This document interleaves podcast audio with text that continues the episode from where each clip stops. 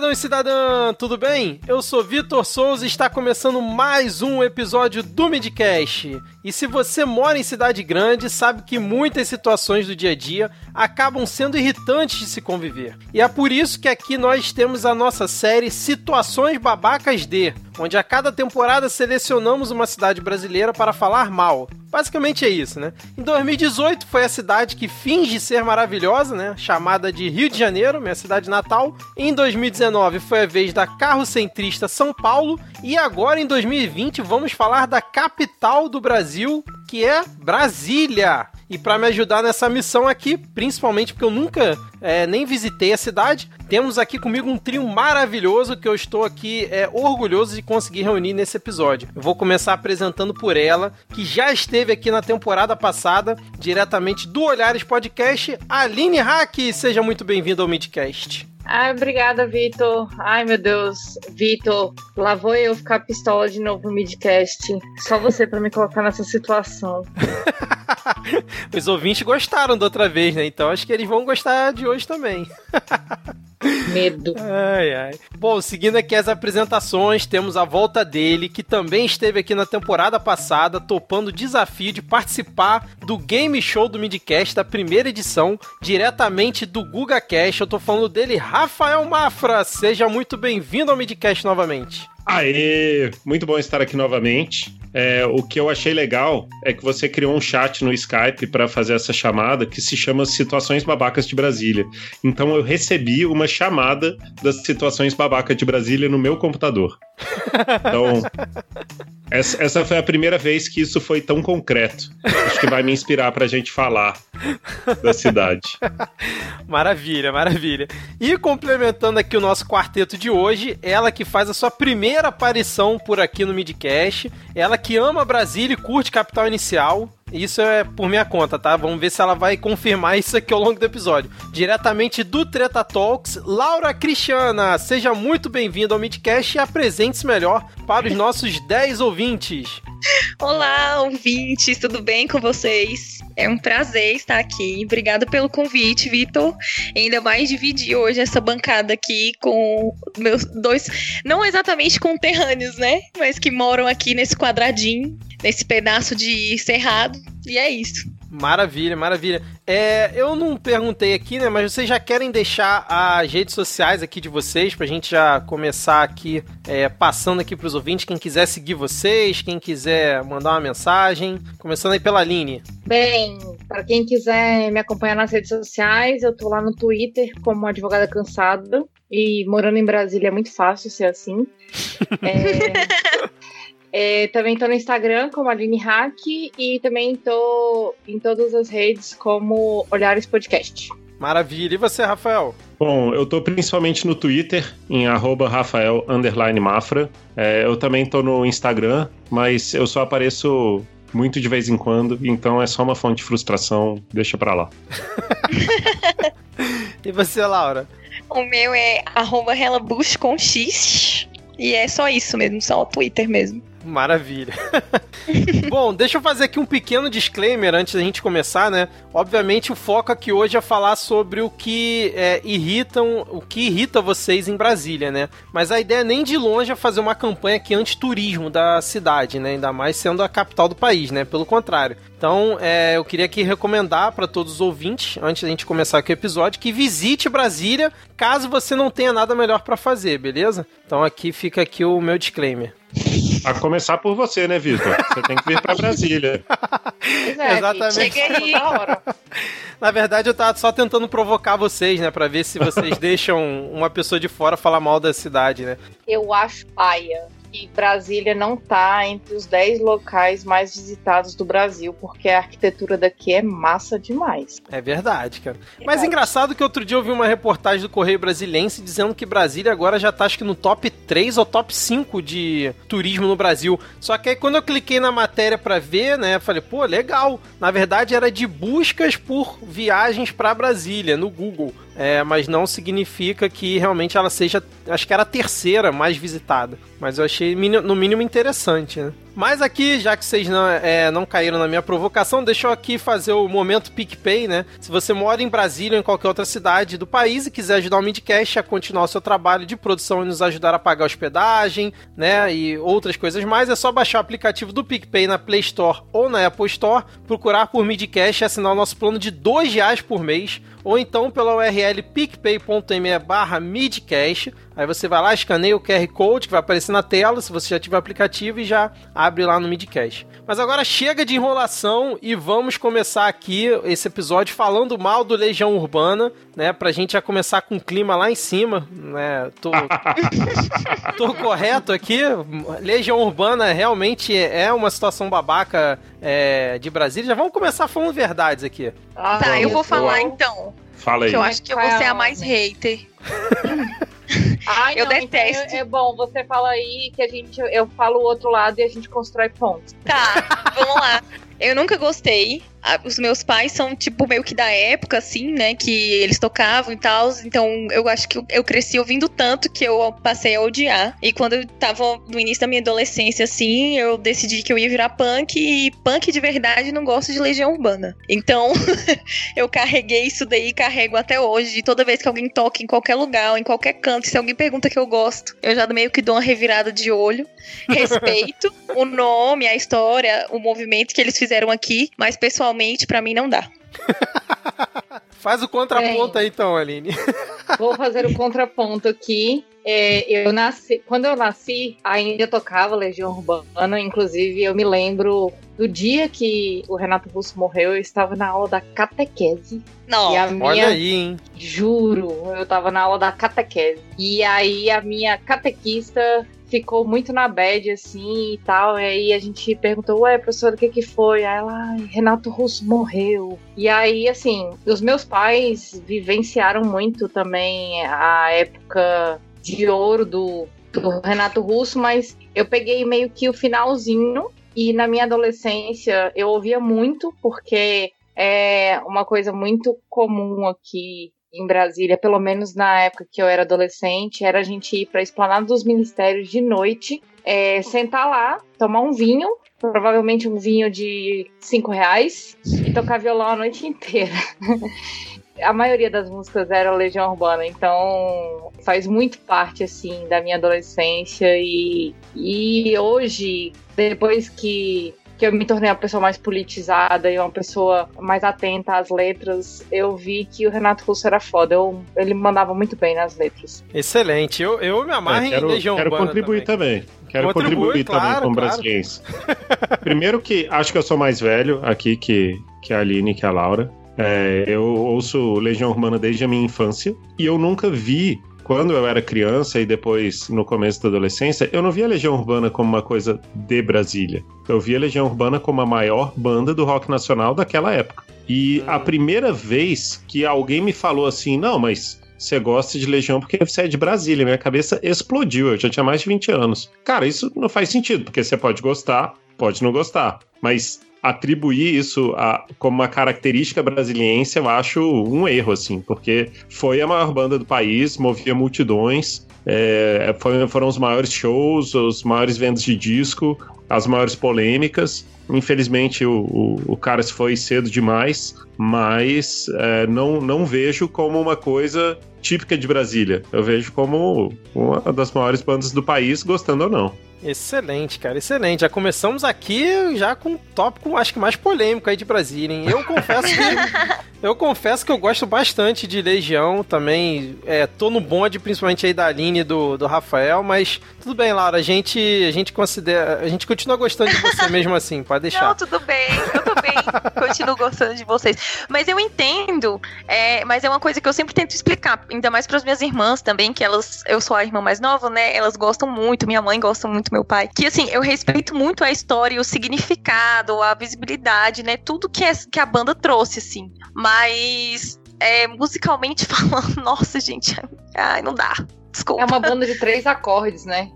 Então, aí que tá a grande ironia, né? Eu gosto de punk rock, que é basicamente três acordes, mas eu não, eu não sei. Eu acho que eu, é aquela coisa assim, você escuta, passa a vida inteira ouvindo, e aí quando você fica mais velho, assim, você não aguenta mais aquilo. Acho que foi isso, assim. É, uma, seria uma boa explicação, realmente, né? Ainda É. mais pra vocês aí que realmente devem estar mais imersos, né? Mas ó, aqui não fica tocando Legião Urbana, não. Ah, não, É, achei já- que fosse assim, Não, pô. Não, não. eu jurava. Não, Se passar na praça assim, mais. tá o Legião tocando, pessoas com violão pela cidade assim tocando. É porque realmente eu não conheço, então tô também desmistificando. Pessoas andando. É, esse seria maneiro. Trovadores. Esse comentário do Vitor traduz exatamente o que a gente fala de Brasília, que aqui é uma grande cidade do interior. É. Porque eu fiquei imaginando, tipo, uma pessoa hippie tocando um violão todo arranhado no meio da, sei lá, da W3 Sul.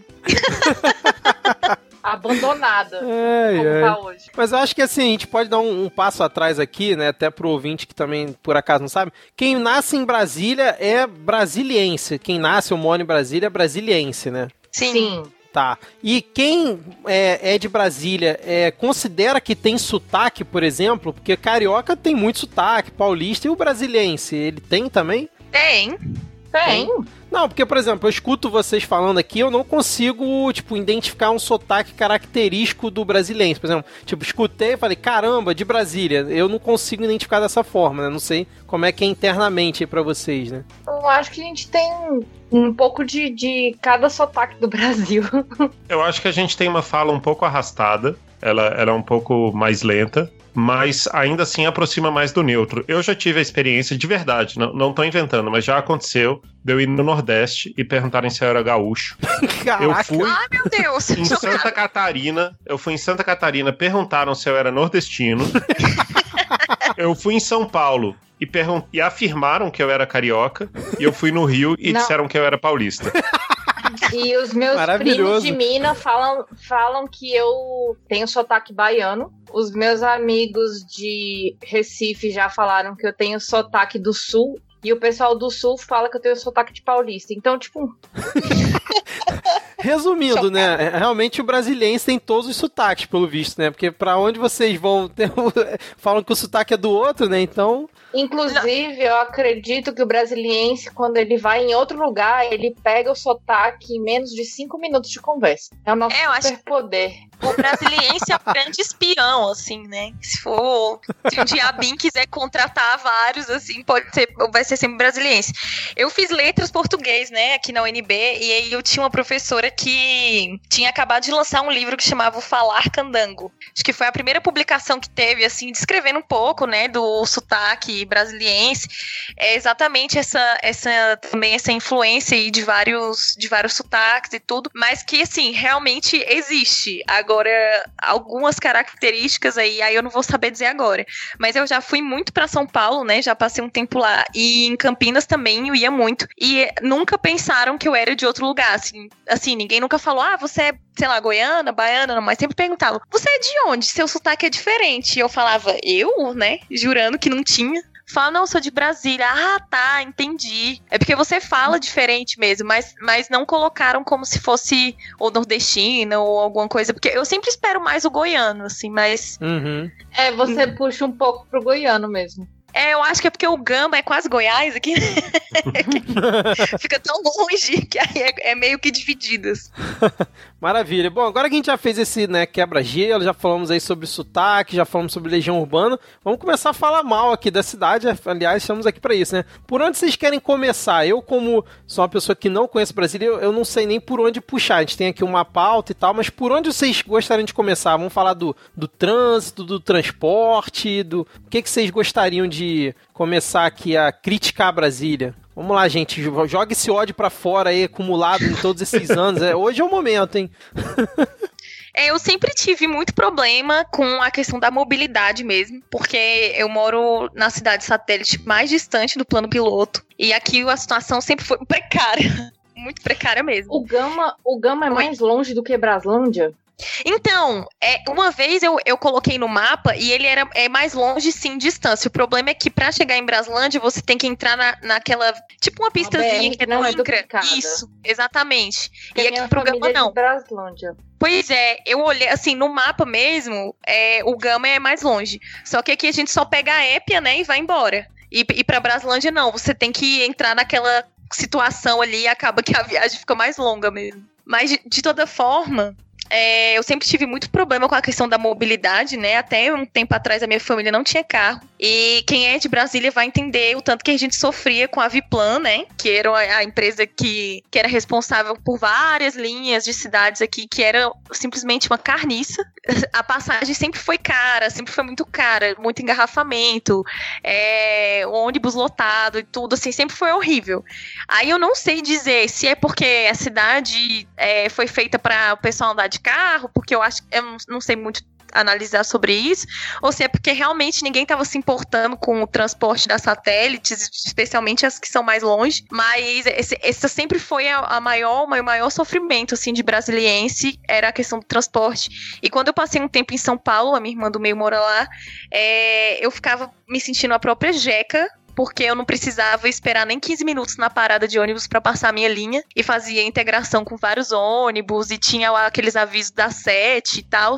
E aqui não meio que não existe isso, sim, é cada um por si, entendeu? Não tem horário, não tem. Agora tá até melhor, né? Mas nunca foi muito de ter horário, de ter aqueles aquelas tabelas de horário, de avisarem se a linha não for passar no dia. Você fica lá esperando a Deus dará mesmo. A passagem aí é quanto? 5,50. 5,50? Depende. Nossa. Depende. O Ah, é verdade. tem de 2,80 e 3,80 agora. Mas todo o transporte que sai do Gama, com certeza é 5,50. É. Porque eu, eu, eu, eu, inclusive, eu nem entendo esse critério que eles fazem para precificar o transporte. Assim, eu vou dar uma experiência minha. Eu já morei em três satélites diferentes. Eu já morei em Taguatinga, na Vicente Pires e em Águas Claras. Qual é a situação? Taguatinga é super desenvolvida, é uma, é uma cidade economicamente independente, tem tudo. E assim, eu acho que das satélites, ela e a Ceilândia são assim a é, da, da galera da periferia, né? São as que têm mais independência é, econômica, eu acho, assim, tipo, mais coisas, né? Tem Uhum. muito hospital, tem muito posto de saúde, tem muita escola, enquanto nas outras tem duas escolas, um, dois postos de saúde, Taguatinga tem quatro, né? Então, assim, é, mas é uma densidade populacional também bem alta, né? Uhum. Mas assim, na minha infância e adolescência, que eu me lembro que eu pegava um ônibus que era o 355, ele custava 35 centavos. Ó, Bons tempos, Hoje ele hein? custa 2,80.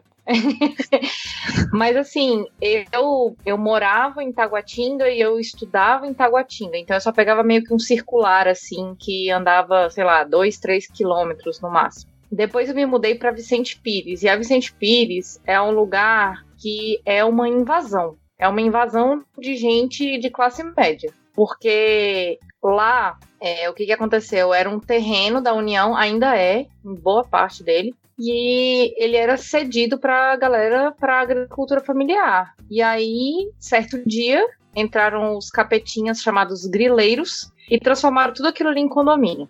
E aí, quando eu mudei para lá, eu me lembro que no meu condomínio, que era uma chácara, o portão era uma porteira e a rua era, era não era pavimentada. Depois de uns quase cinco anos, dez anos morando lá, que aí eles fizeram um sistema de, de esgoto lá. Só que aí Nossa. quando o negócio tava ficando bom, aí eu, né, eu me casei e mudei para um outro apartamento, que é em Águas Claras, que já é uma situação completamente diferente, assim, né? Porque em Águas Claras tem metrô. O metrô daqui de Brasília não é lá o, a melhor coisa do mundo, porque ele, ele só tem três destinos, que é Samambaia, Ceilândia e rodoviária do plano piloto. Então, assim, aí ele passa por algumas cidades, mas assim, é, são duas linhas só.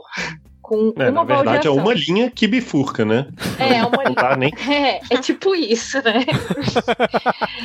e aí, assim, mas eu tenho uma sorte que poucas pessoas que moram em Brasília têm. E durante toda a minha vida eu estudei e trabalhei nas, mesmas nas mesmas cidades. Então, assim, eu era novinha e aí eu até o ensino médio eu estudava em Taguatinga e morava em Taguatinga. Aí, durante a faculdade, eu até estudava no plano, só que eu pegava um ônibus bem legal que passava bem no horário, assim. E aí, quando eu mudei para Águas Claras, que é onde eu moro hoje, eu ainda trabalhava em Taguatinga. Então, daqui da minha casa para o lugar onde eu trabalhava, dava para ir a pé, assim, 20 minutos andando. Então, Pô, assim, maravilha. é muito privilégio. Mas, assim, não é a realidade do brasileiro, assim, do brasiliense, né? A maior parte dos postos de trabalho são na região central de Brasília. E aí o trânsito é caótico, o ônibus no horário de, de pico é insuportável, o metrô é lata de sardinha, essas coisas, assim, parece até aquele metrô do, do, do Japão que a gente vê os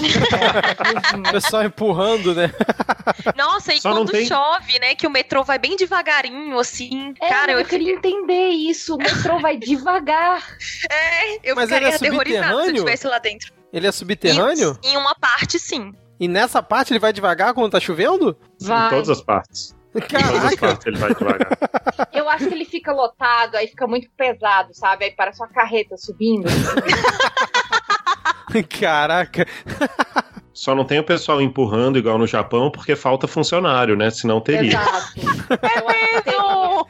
Cara, sabe Nossa, uma coisa gente. que aconteceu? A minha irmã pegava metrô no horário de pico, né? Ela fazia faculdade no plano piloto e pegava o metrô pra ir. E ela fazia moda. E aí ela tinha que carregar uma porra de uma pasta gigante daquelas de projeto, assim, sabe? Aí ela disse que pra entrar ela virava a pasta assim, ó, e entrava como se fosse assim uma barreira, parecia Um escudo. escudo de viking, assim, sabe? tipo o escudo do Bop, assim, ela entrava empurrando, assim.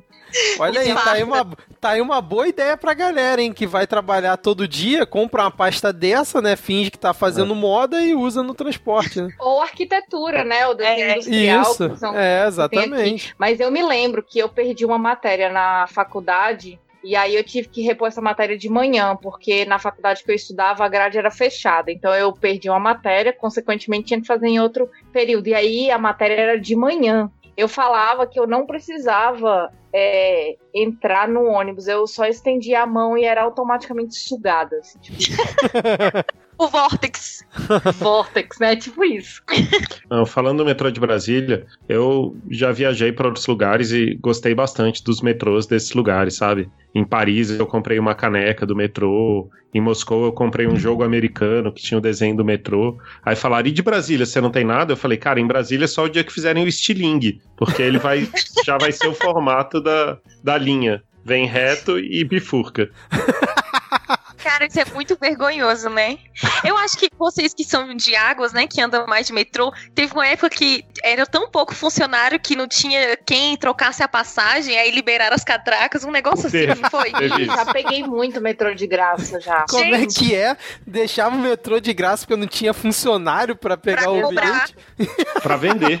Vender. É, é, é, é, como é que eu vou dizer? É pública a empresa que administra ou é privada? Ou é concessão? É Público concessão. até então, eu acho. É público, é. Tem é concurso e GDF tudo. ainda. Ah, é? Ah, tá. Não, Mas só é precarizado, viu, filho? Muito precarizado.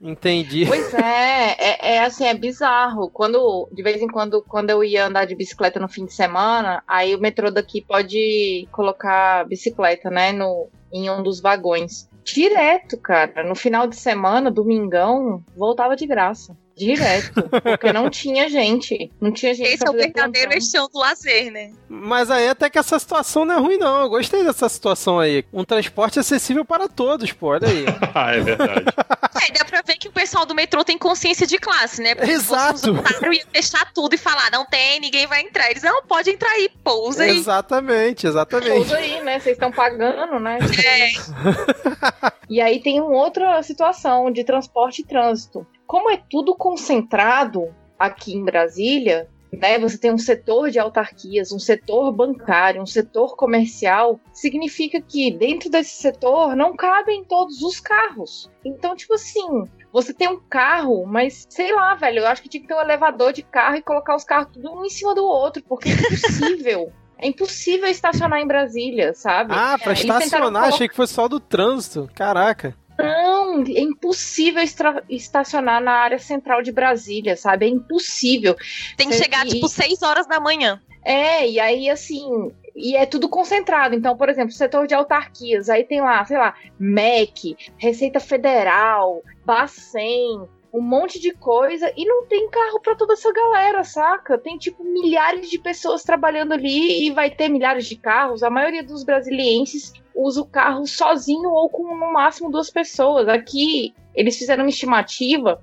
Acho que a última vez estava 3 milhões de habitantes aqui, tinha um milhão e meio de carros. Caraca. Então, assim, a galera, eu, eu, eu desisti de ter carro, porque eu ia nesses lugares que são os lugares que eu tenho que ir, quando eu tenho os meus trabalhos, alguma coisa, um freela e tal. E aí eu não consegui estacionar nunca. Hum. Você falou do valor pro brasiliense, o maior valor, o valor incontestável, não são os direitos humanos, não, é estacionar. Porque assim, a hora que acabam as vagas, vale tudo. Você pode parar na calçada, você pode parar em frente à rampa. E não é só porque ele tá com pressa ou porque senão ele não consegue. É porque ele tem que estacionar a 100 metros de onde ele vai. Se, se acabar as vagas, ele cria uma vaga e azar de quem precisar É. transitar por ali, de, de quem for pe- pedestre, então, cara, pedestre não vale nada perto É. do valor que é uma vaga a 100 metros de onde você vai. Não, até porque aqui não tem calçada, né? Aqui, aqui em Águas Claras, hoje até saiu uma reportagem no jornal. Aqui em Águas Claras, eles estão pavimentando aqui vários lugares que não tinha calçada. E depois que eu parei de andar de carro e comecei a andar mais a pé e de ônibus e tal, eu tenho percebido o quanto não tem calçada no Distrito Federal como um todo. E as que tem são tudo irregular, não tem, não tem um critério, não tem uma norma pra, pra rampa, nada, nada, nada, nada. E tem aí, um lugar. Ah, aí desculpa, tinha um achei que você tinha terminado. poste no meio da calçada, mano. Como é Sim, que, como é sim. que passa uma, Básico. uma porra de um carrinho de bebê ali, sabe? Como é Uhum. que passa um cadeirante, uma pessoa com, com dificuldade de, de, de locomoção, sabe? Que, tipo, é, é surreal. Não, quando não tem a rampa de um lado e não tem do outro. Isso. Isso também é um problema. Tipo, a Que é rampa uma- tá de um lado, pegadinha, você vai né? atravessar. É, aí tu Nossa. vai atravessar e não tem a rampa do outro, sabe? O Caraca. cadeirante desce ali e aí o que, que ele faz depois? Ele dá um jump? Caraca, É. cara. Tem, tem o- esse negócio de calçada, tem um- uma travessia de pedestre é, ao lado da rodoviária do plano piloto, que ela atravessa de quem tá na rodoviária pro lado sul, ali onde tem o Turing, que foi onde Sim. fizeram uma rodoviária improvisada de ônibus pro entorno. Sim. E aí, ali antes tinha calçada. Mas aí eles precisaram reformar para esses ônibus entrarem. E aí eles quebraram a calçada. E nunca mais botaram no lugar. Então o único lugar que você tinha para passar era na lama. Quando, quando chovia, Nossa. era na lama. E aí um dia o Detran botou, sabe aquelas placas que agora os Detrans usam, que, que fica passando recado pros Tipo motoristas? um tudo mais? LEDzão, assim, né? É. Aí eles botaram a placa nesse lugar que é onde o único lugar que você tinha pra passar, o Detran. o Detran fez isso, porque ele tinha que comunicar com os motoristas, né? Afinal Óbvio, de contas, né? era Foda-se o importante. pedestre, né? Foda-se É, o pedestre. pedestre que passe por cima, que fique na rua. Não, é exatamente. Tipo, do lado daqui da minha casa, quando eu me mudei pra cá, pra Águas Claras, tinham algumas ruas que ainda estavam sem pavimentação, inclusive a que eu moro hoje. E aí eles abriram a pavimentação e tal, e aí eles saíram quebrando a calçada zerada, que tinha, assim, tipo, uma calçada desde lá da, da parada de ônibus até o prédio que fica na frente do meu. Aí a galera foi e aí fez a pavimentação e de repente viram que precisava aumentar um pouco mais a via. Aí eles quebraram a calçada todinha, aumentaram, fizeram tipo uma, uma entrada livre pra rua e uma saída livre. E aí eles não fizeram calçada de novo. Aí ficou a parada toda na lama, sinistra assim. Aí eu me lembro que, tipo assim, eu ando muito a pé, eu gosto de andar a pé. É, e, e uma das coisas que eu gosto aqui em Águas Claras é que eu faço tudo a pé. Assim, em Águas Claras se diferencia muito de Brasília do restante de Brasília, porque aqui tem muita gente na rua, assim, de noite, sabe? Eu acho isso muito legal. Em Taguatinga, Ceilândia, o pessoal anda muito na rua de dia, mas das 6 horas da tarde não anda mais. Você não, não vê mais gente na rua. E aí, eu lembro que o meu marido me ligou assim, eu tava viajando e tal, ele me ligou amor, eu preciso te contar uma coisa muito importante e tal. Eu o quê? Fizeram a calçada aqui na frente do prédio. Eu falei, caraca, tipo, a gente tava meio que soltando assim fogos, assim, sabe? Comemorando a calçada. cara, era insuportável, porque a lama que se formou ali, tipo, não tinha um sapato que ficasse limpo. Aí a galera fez a calçada. Aí na, no mês passado eles fizeram do outro lado da rua a calçada. E aí é impossível um cadeirante ou uma pessoa com um carrinho de bebê passar ali, porque na esquina da rua tem um, uma tampa de esgoto. Parece que vai ser tipo um Mario Bros ali. E aí é impossível. é muito surreal, velho. O, o, o, poder do pezinho existe aí em Brasília mesmo? Ou isso é lenda? Que você pisa na faixa e você pode atravessar, que o trânsito não vai te atropelar e te matar? Aqui agora você oh. tem que balançar a mão, eu acho. Mas, mas, é, mas é realmente essa coisa de não ter sinal ou semáforo, né? E só ter sim. a faixa de pedestre? Sim, sim. sim. Cara. Só, só põe a mãozinha, é mágica. Os carros param na hora. Pô, maravilhoso, porque, tipo, eu, é. quando eu vi isso, eu fiquei imaginando, não, pô, cidade grande, né? Porque Brasília é uma metrópole, né? Eu imaginei que isso fosse complicado de funcionar, né? Porque aqui no Rio, em cidades do interior, por exemplo, sei lá, Petrópolis ou em cidades menores, funciona assim. Agora, a, na cidade do Rio de Janeiro, seria impossível funcionar dessa forma, cara. Não, impossível então, mas... não. É só porque as pessoas não querem. É. Não, mas, não, mas justamente o problema são as pessoas. Aqui tá é. cheio de carioca, não tem como funcionar, cara. cara, mas é bem cultural eu aqui mesmo. Eu morri por causa disso. Tipo, eu fui pra, pra João Pessoa uma vez, aí o meu primo, na verdade, o primo do meu marido, ele, na hora que foi atravessando, ele segurou meu braço e falou: aqui não é Brasília. Eu, ah, tá bom. Se ligar na realidade, né? Eu não sei como é. que é nos outros estados, mas aqui, tipo assim, quando a gente é criança na escola, o Detran vai lá explicar pra gente como que passa na faixa, que você tem que dar mão, que se você tá de carro tem que parar. Aí, tipo, você é criança e o cara do Detran fala assim: se o seu pai não para na faixa, você briga com ele. Aí, tipo, a gente é criança, assim, e fala, pai, o senhor não parou na faixa. Mas é, é, bem cultural mesmo, assim. É a única é coisa que existe ainda aqui nessa. Educação do Detran e educação do Proerd. Quem nunca teve aqui? Ah, é mesmo? o leãozinho. aqui no Rio é o contrário, né? Se puder parar em cima da faixa, o pessoal para, não tá nem aí, cara. Assim, ó, mas, mas ó, é, essa história da faixa só não, só não para fora da faixa a pessoa que tá procurando estacionamento. Hum. Esse é o valor principal. Esse é, é o exato. valor principal. Rafael tem razão. Tem que guardar isso aqui, né? O, o direito básico que o brasilense quer é ter uma vaga para estacionar, é isso, né? A 100 metros. A 100 no, metros. Não, se for uma vaga a 200 metros, não serve. os meus pais trabalharam. Não, minha mãe trabalhou no setor bancário praticamente a vida toda, né? E aí nos últimos anos ela foi pro Conic, mas sempre naquela região. E eu trabalho no bancário também tem um tempo já. E uma coisa que eu tava reparando é o tanto de prédio, de garagem que, que foi sendo construído ali perto. Assim, em vez de você pegar um prédio naquela área ali que é central e fazer um prédio de, de loja ou de lajes, andares, você faz um prédio de garagem. Pronto. Tipo assim, nunca vai desvalorizar. Nossa, é, e aí você para por, por é. uma hora e paga 35 reais. Exatamente. Nossa senhora, cara. É, aqui no centro do Rio é mais ou menos assim também, nesse nível de valor. Mas eu vi aqui que vocês botaram na, na pauta aqui trânsito do nada. E como é que é isso? Ah. Surge do nada o trânsito? Você piscou, engarrafou. Você olha lá Entendi. no Waze e você fala, cara, olha, eu vou chegar no, no, trabalho em 20 minutos, tá de boa. Aí quando você olha, você sai, aí de repente seu Waze fica todo vermelho, assim, tipo, precisando chegar 50 minutos. Você, de onde tipo, as pessoas brotaram do chão? E ainda se ainda, se ainda esse trânsito é resultado das chuvas em locais isolados também, que de repente você sai de casa e tá um sol do cacete, assim, aquele sol assim, verão, Aí você tá andando, aí você entra embaixo de uma chuva e sai dela e continua andando e de repente tá nublado e de repente tá sol de novo. Cara, é isso é muito louco. Eu acho que, inclusive, uma vez eu tava tentando reparar sobre a formação, entre aspas, do trânsito, né? Porque como eu tô no BRT, ele tem a faixa exclusiva ali a partir do, do aeroporto, né? Então você vai meio que atravessando todo o trânsito, assim, todo mundo tá meio que parado ali e eu tô lá na janelinha olhando. E às vezes a causa do trânsito era apenas uma nuvem escura. Eu acho que é, tipo assim, tá muito sol, porque tem essa vibe mesmo que a Aline falou, tá super sol, muito calor, tipo aquele céu lindo, perfeito. E aí, quando você vai chegando um pouquinho, começa a escurecer, aí as pessoas começam a andar mais devagar, sendo que não está chovendo, só está nublado. E aí, quando você vê lá na frente, não, é algum acidente, aconteceu alguma coisa, quando chega não é nada.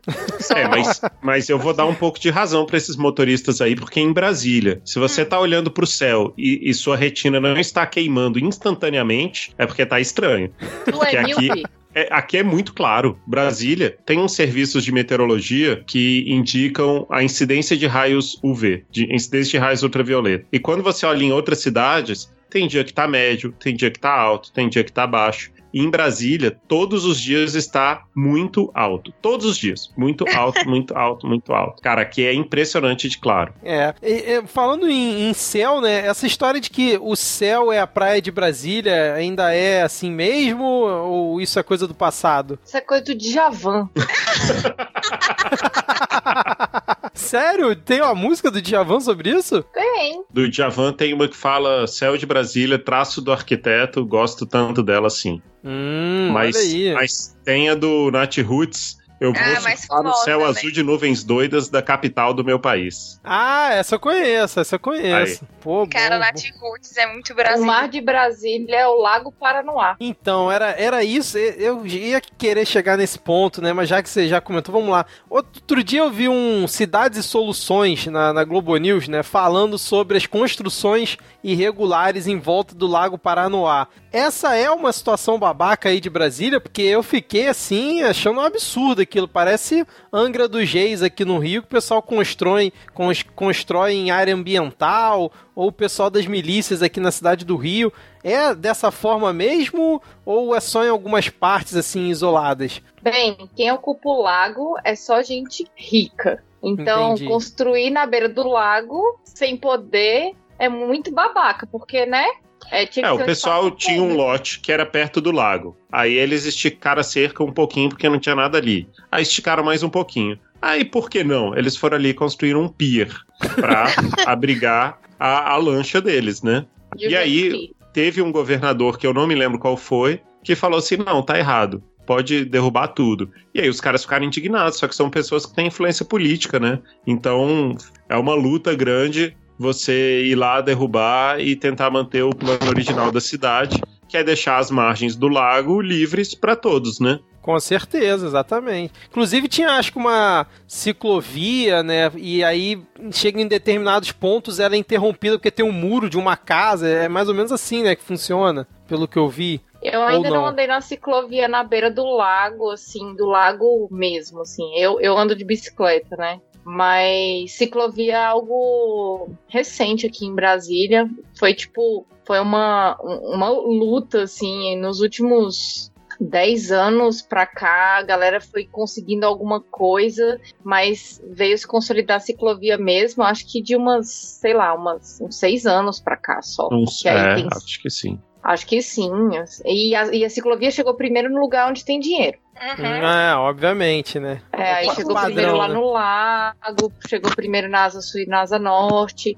Por exemplo, aqui na periferia, né, em Taguatinga, Ceilândia, não tem ciclovia, né? Tem uma coisa surreal de Brasília que eu esqueci de colocar aqui, que se chama EPTG, que é a Estrada Parque Guará. Taguatinga Guará. Taguatinga Guará. Que na verdade essa Estrada Parque vai até depois do Guará, né? Vai até o, o CIA, que é o setor de indústrias e, e, e abastecimento. E abastecimento. Setor de indústrias e abastecimento. E esse lugar aí agora tem uma ciclovia. É recente, tem dois anos essa ciclovia, um ano e meio e tal. Só que eles fizeram, aí que vem a parte surreal, eles fizeram uma, um corredor de ônibus para imitar alguns lugares do Brasil. E aí fizeram paradas de ônibus do lado esquerdo do transporte. Só que aí eles não compraram o ônibus que abria do lado esquerdo e do direito, entendeu?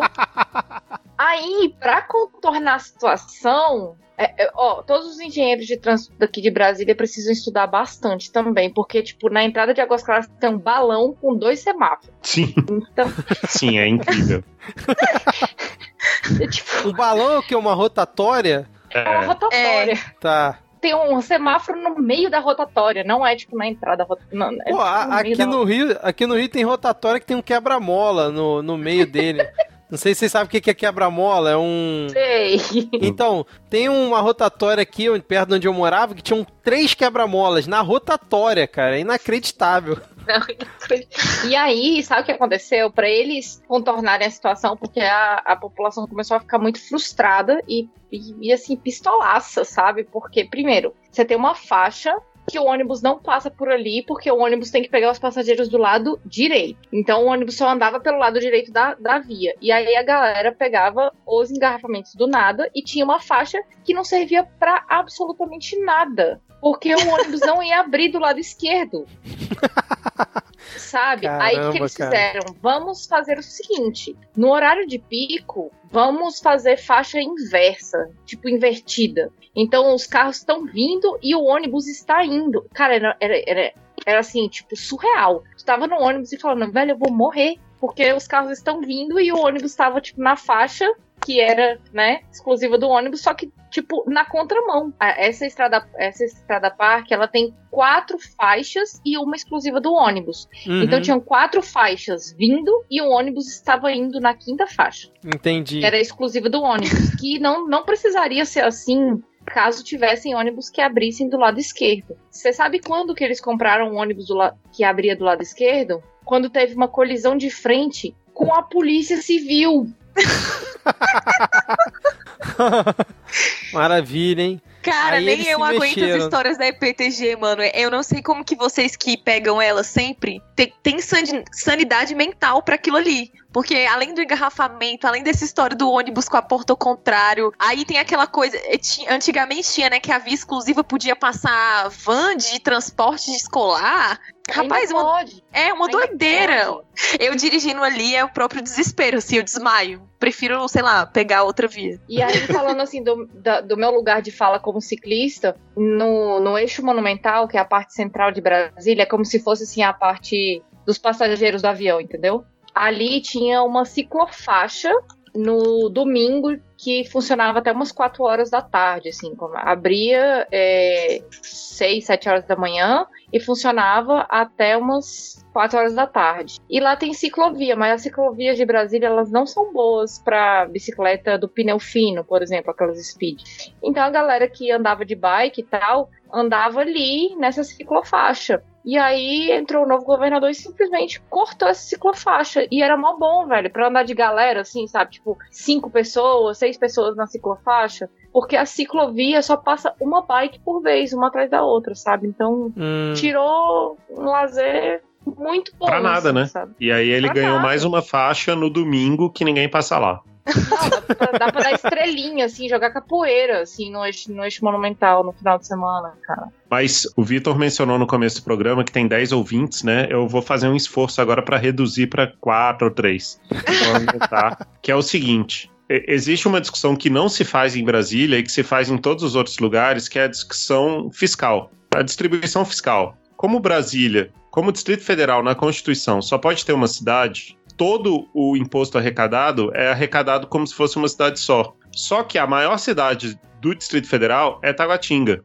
E a segunda maior cidade do Distrito Federal é Ceilândia. E só a terceira maior cidade é o plano piloto, Asa Sul e Asa Norte, Lago Sul e Lago Norte. Mas o imposto é arrecadado todo junto. Só que como ele é arrecadado todo junto, você gasta onde você quiser. E aí, como, como já mencionaram aqui, você faz ciclovia primeiro no plano piloto. Aí você faz umas faixas de pedestre que tem uma iluminação especial no plano piloto. Aí você vai reformar a calçada no plano piloto. E só depois, se com muita sorte, isso vai chegar nas cidades satélites. Porque quem, quem decide o que fazer com o dinheiro do imposto, arrecada onde quiser, arrecada em Taguatinga, Ceilândia e gasta no plano piloto. Não, entendi. e digo mais. Em Brasília, todas as vias são duplicadas, exceto a via que vai para a cidade satélite Braslândia, que é quase encostada assim na quina do quadrado. E, tipo assim, é, é uma rodovia extremamente perigosa, tem tipo um a dois acidentes todos os dias lá. E aí a galera começou a duplicar agora e vai duplicar o quê? 7 quilômetros de 30. Porque é isso que, que faz aqui em Brasília, né? Não, nós vamos duplicar. Aí, aí tem lá no negócio. É, Só um pedacinho. Só um pedacinho.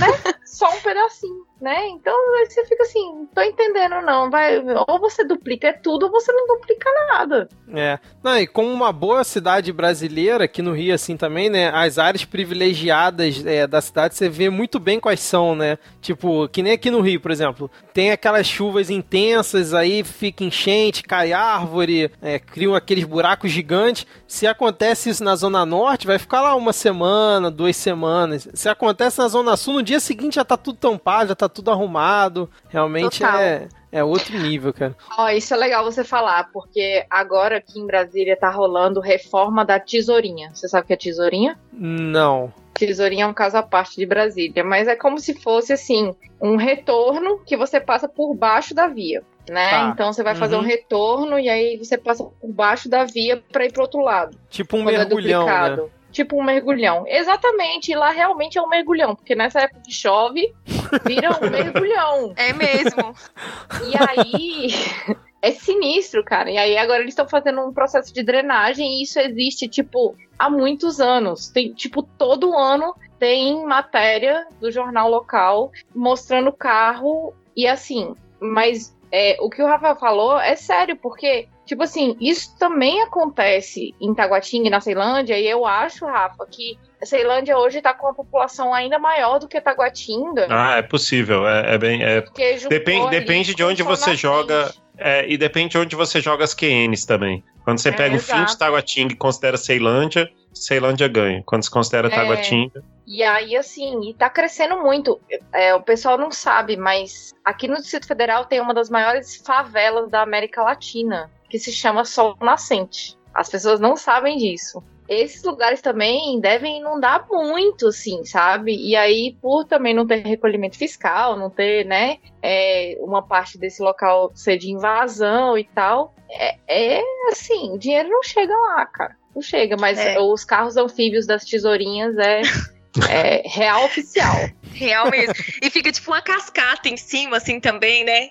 É o carro embaixo, mergulhando e aí a água escorrendo, assim, tipo uma cortina, assim, de, de água de cima. Olha aí, que, olha aí que bacana. Dá pra é, fazer tipo, principalmente tipo um no final da noite. Total. Nossa, Não, mas é tem bem foto, Tem foto numa dessas, incen... numa dessas enchentes que tem o, o, bombeiro com o escafandro mesmo, com a roupa de mergulhador, entrando dentro da tesourinha para salvar alguém. Caraca. Gente, caralho. Pesado. A, a, agora eu queria, a gente já criticou bastante aqui a, a questão da mobilidade de Brasília. Não sei se vocês têm mais alguma coisa para falar. Quer dizer, com certeza tem, né? Mas eu queria avançar aqui, que eu queria tocar num ponto que eu acho que é uma característica grande de Brasília. E aí eu queria puxar o Rafael para conversa, para conversa, porque eu sei que o Rafael é um burocrata, né? Ele já Sim. comentou isso lá no GugaCast, né? O carimbador maluco, né? Quando fez a análise lá. É, Brasília é a cidade dos concurseiros. Isso é uma situação babaca da cidade por não é, diversificar ou isso ficou meio que coisa do passado? Cara, é coisa do passado porque não tá tendo mais concurso. É. Mas... É. Já era, o sonho acabou. Mas acabou. realmente é uma cidade é, é voltada para concursos públicos. Eu, eu passei em um, eu já estudei muito para passar, dei aula para cursinho também. Mas eu não acho babaca, não. Acho ok. É uma, é uma vocação da cidade. Enfim, se, o, se boa parte dos órgãos governamentais está aqui, você não. Eu não vejo grandes problemas. Mas se você considerar o número de funcionários, você sabe que tem mais funcionário público no Rio de Janeiro do que em Brasília, né? Sim, sim, eu vi uma reportagem sobre isso outro dia, cara. Fiquei impressionado, cara. É. Impressionado. Disso? Jamais é. imaginei. É. Nossa, pois é, Brasília, no plano original, não poderia ter indústrias, né? Então você cortou aí um, um naco grande do que você poderia ofertar de emprego para a população, né? Ah, não sabia disso. É, aqui é proibido ter indústria. Você não pode ter. Dentro do Distrito Federal, se você fizer indústria de pneu e tal, não pode. É, está proibido. Olha só, Então- interessante. Então é uma dificuldade. Você acaba trabalhando aqui em, em função de serviços, comércio e setor público. Mas eu não acho uma situação babaca, não. Eu acho uma situação bacana. Eu acho, eu acho a situação demais. babaca, tipo, quando você faz determinados cursos, eu fiz o curso de direito, né? E aí, tipo, o professor chegava e falava assim: quem aqui quer ser advogado? Aí, tipo assim, só uma pessoa, eu levantava a mão, né? E aí o resto, quem quer fazer concurso público? Aí as outras 39 pessoas levantavam a mão. É isso eu acho babaca, sabe? Tipo, É, tem, se- tem uma coisa. Ah, isso, isso vai chocar o Vitor. Hum, Tem escola do ensino médio que tem disciplinas para concurso público. sério? Caraca. Sério. Que dá aula assim? de direito administrativo e constitucional para você já ir se preparando para quando terminar o ensino médio você passar no concurso. Ah, porque é uma matéria comum a todos os concursos, né? No Sim. caso. É, Caramba, cara, nunca tinha ouvido falar disso. é impressionante. Tá por Não. fora, meu filho. Não, isso aí é ruim porque atrapalha é, a, in- a indústria, não, né? O setor dos concursos, dos cursinhos é, para concurso, né? Porque a pessoa já entra com uma base ali que não precisa ensinar lá, né? É menos Mas, uma matéria para eles é cobrarem. bom. É meio que até bom pra eles, porque o que, que acontece? O, o moleque sai do ensino médio, ele Hum. tem aquela base ali de, sei lá, português, matemática, administrativa e constitucional.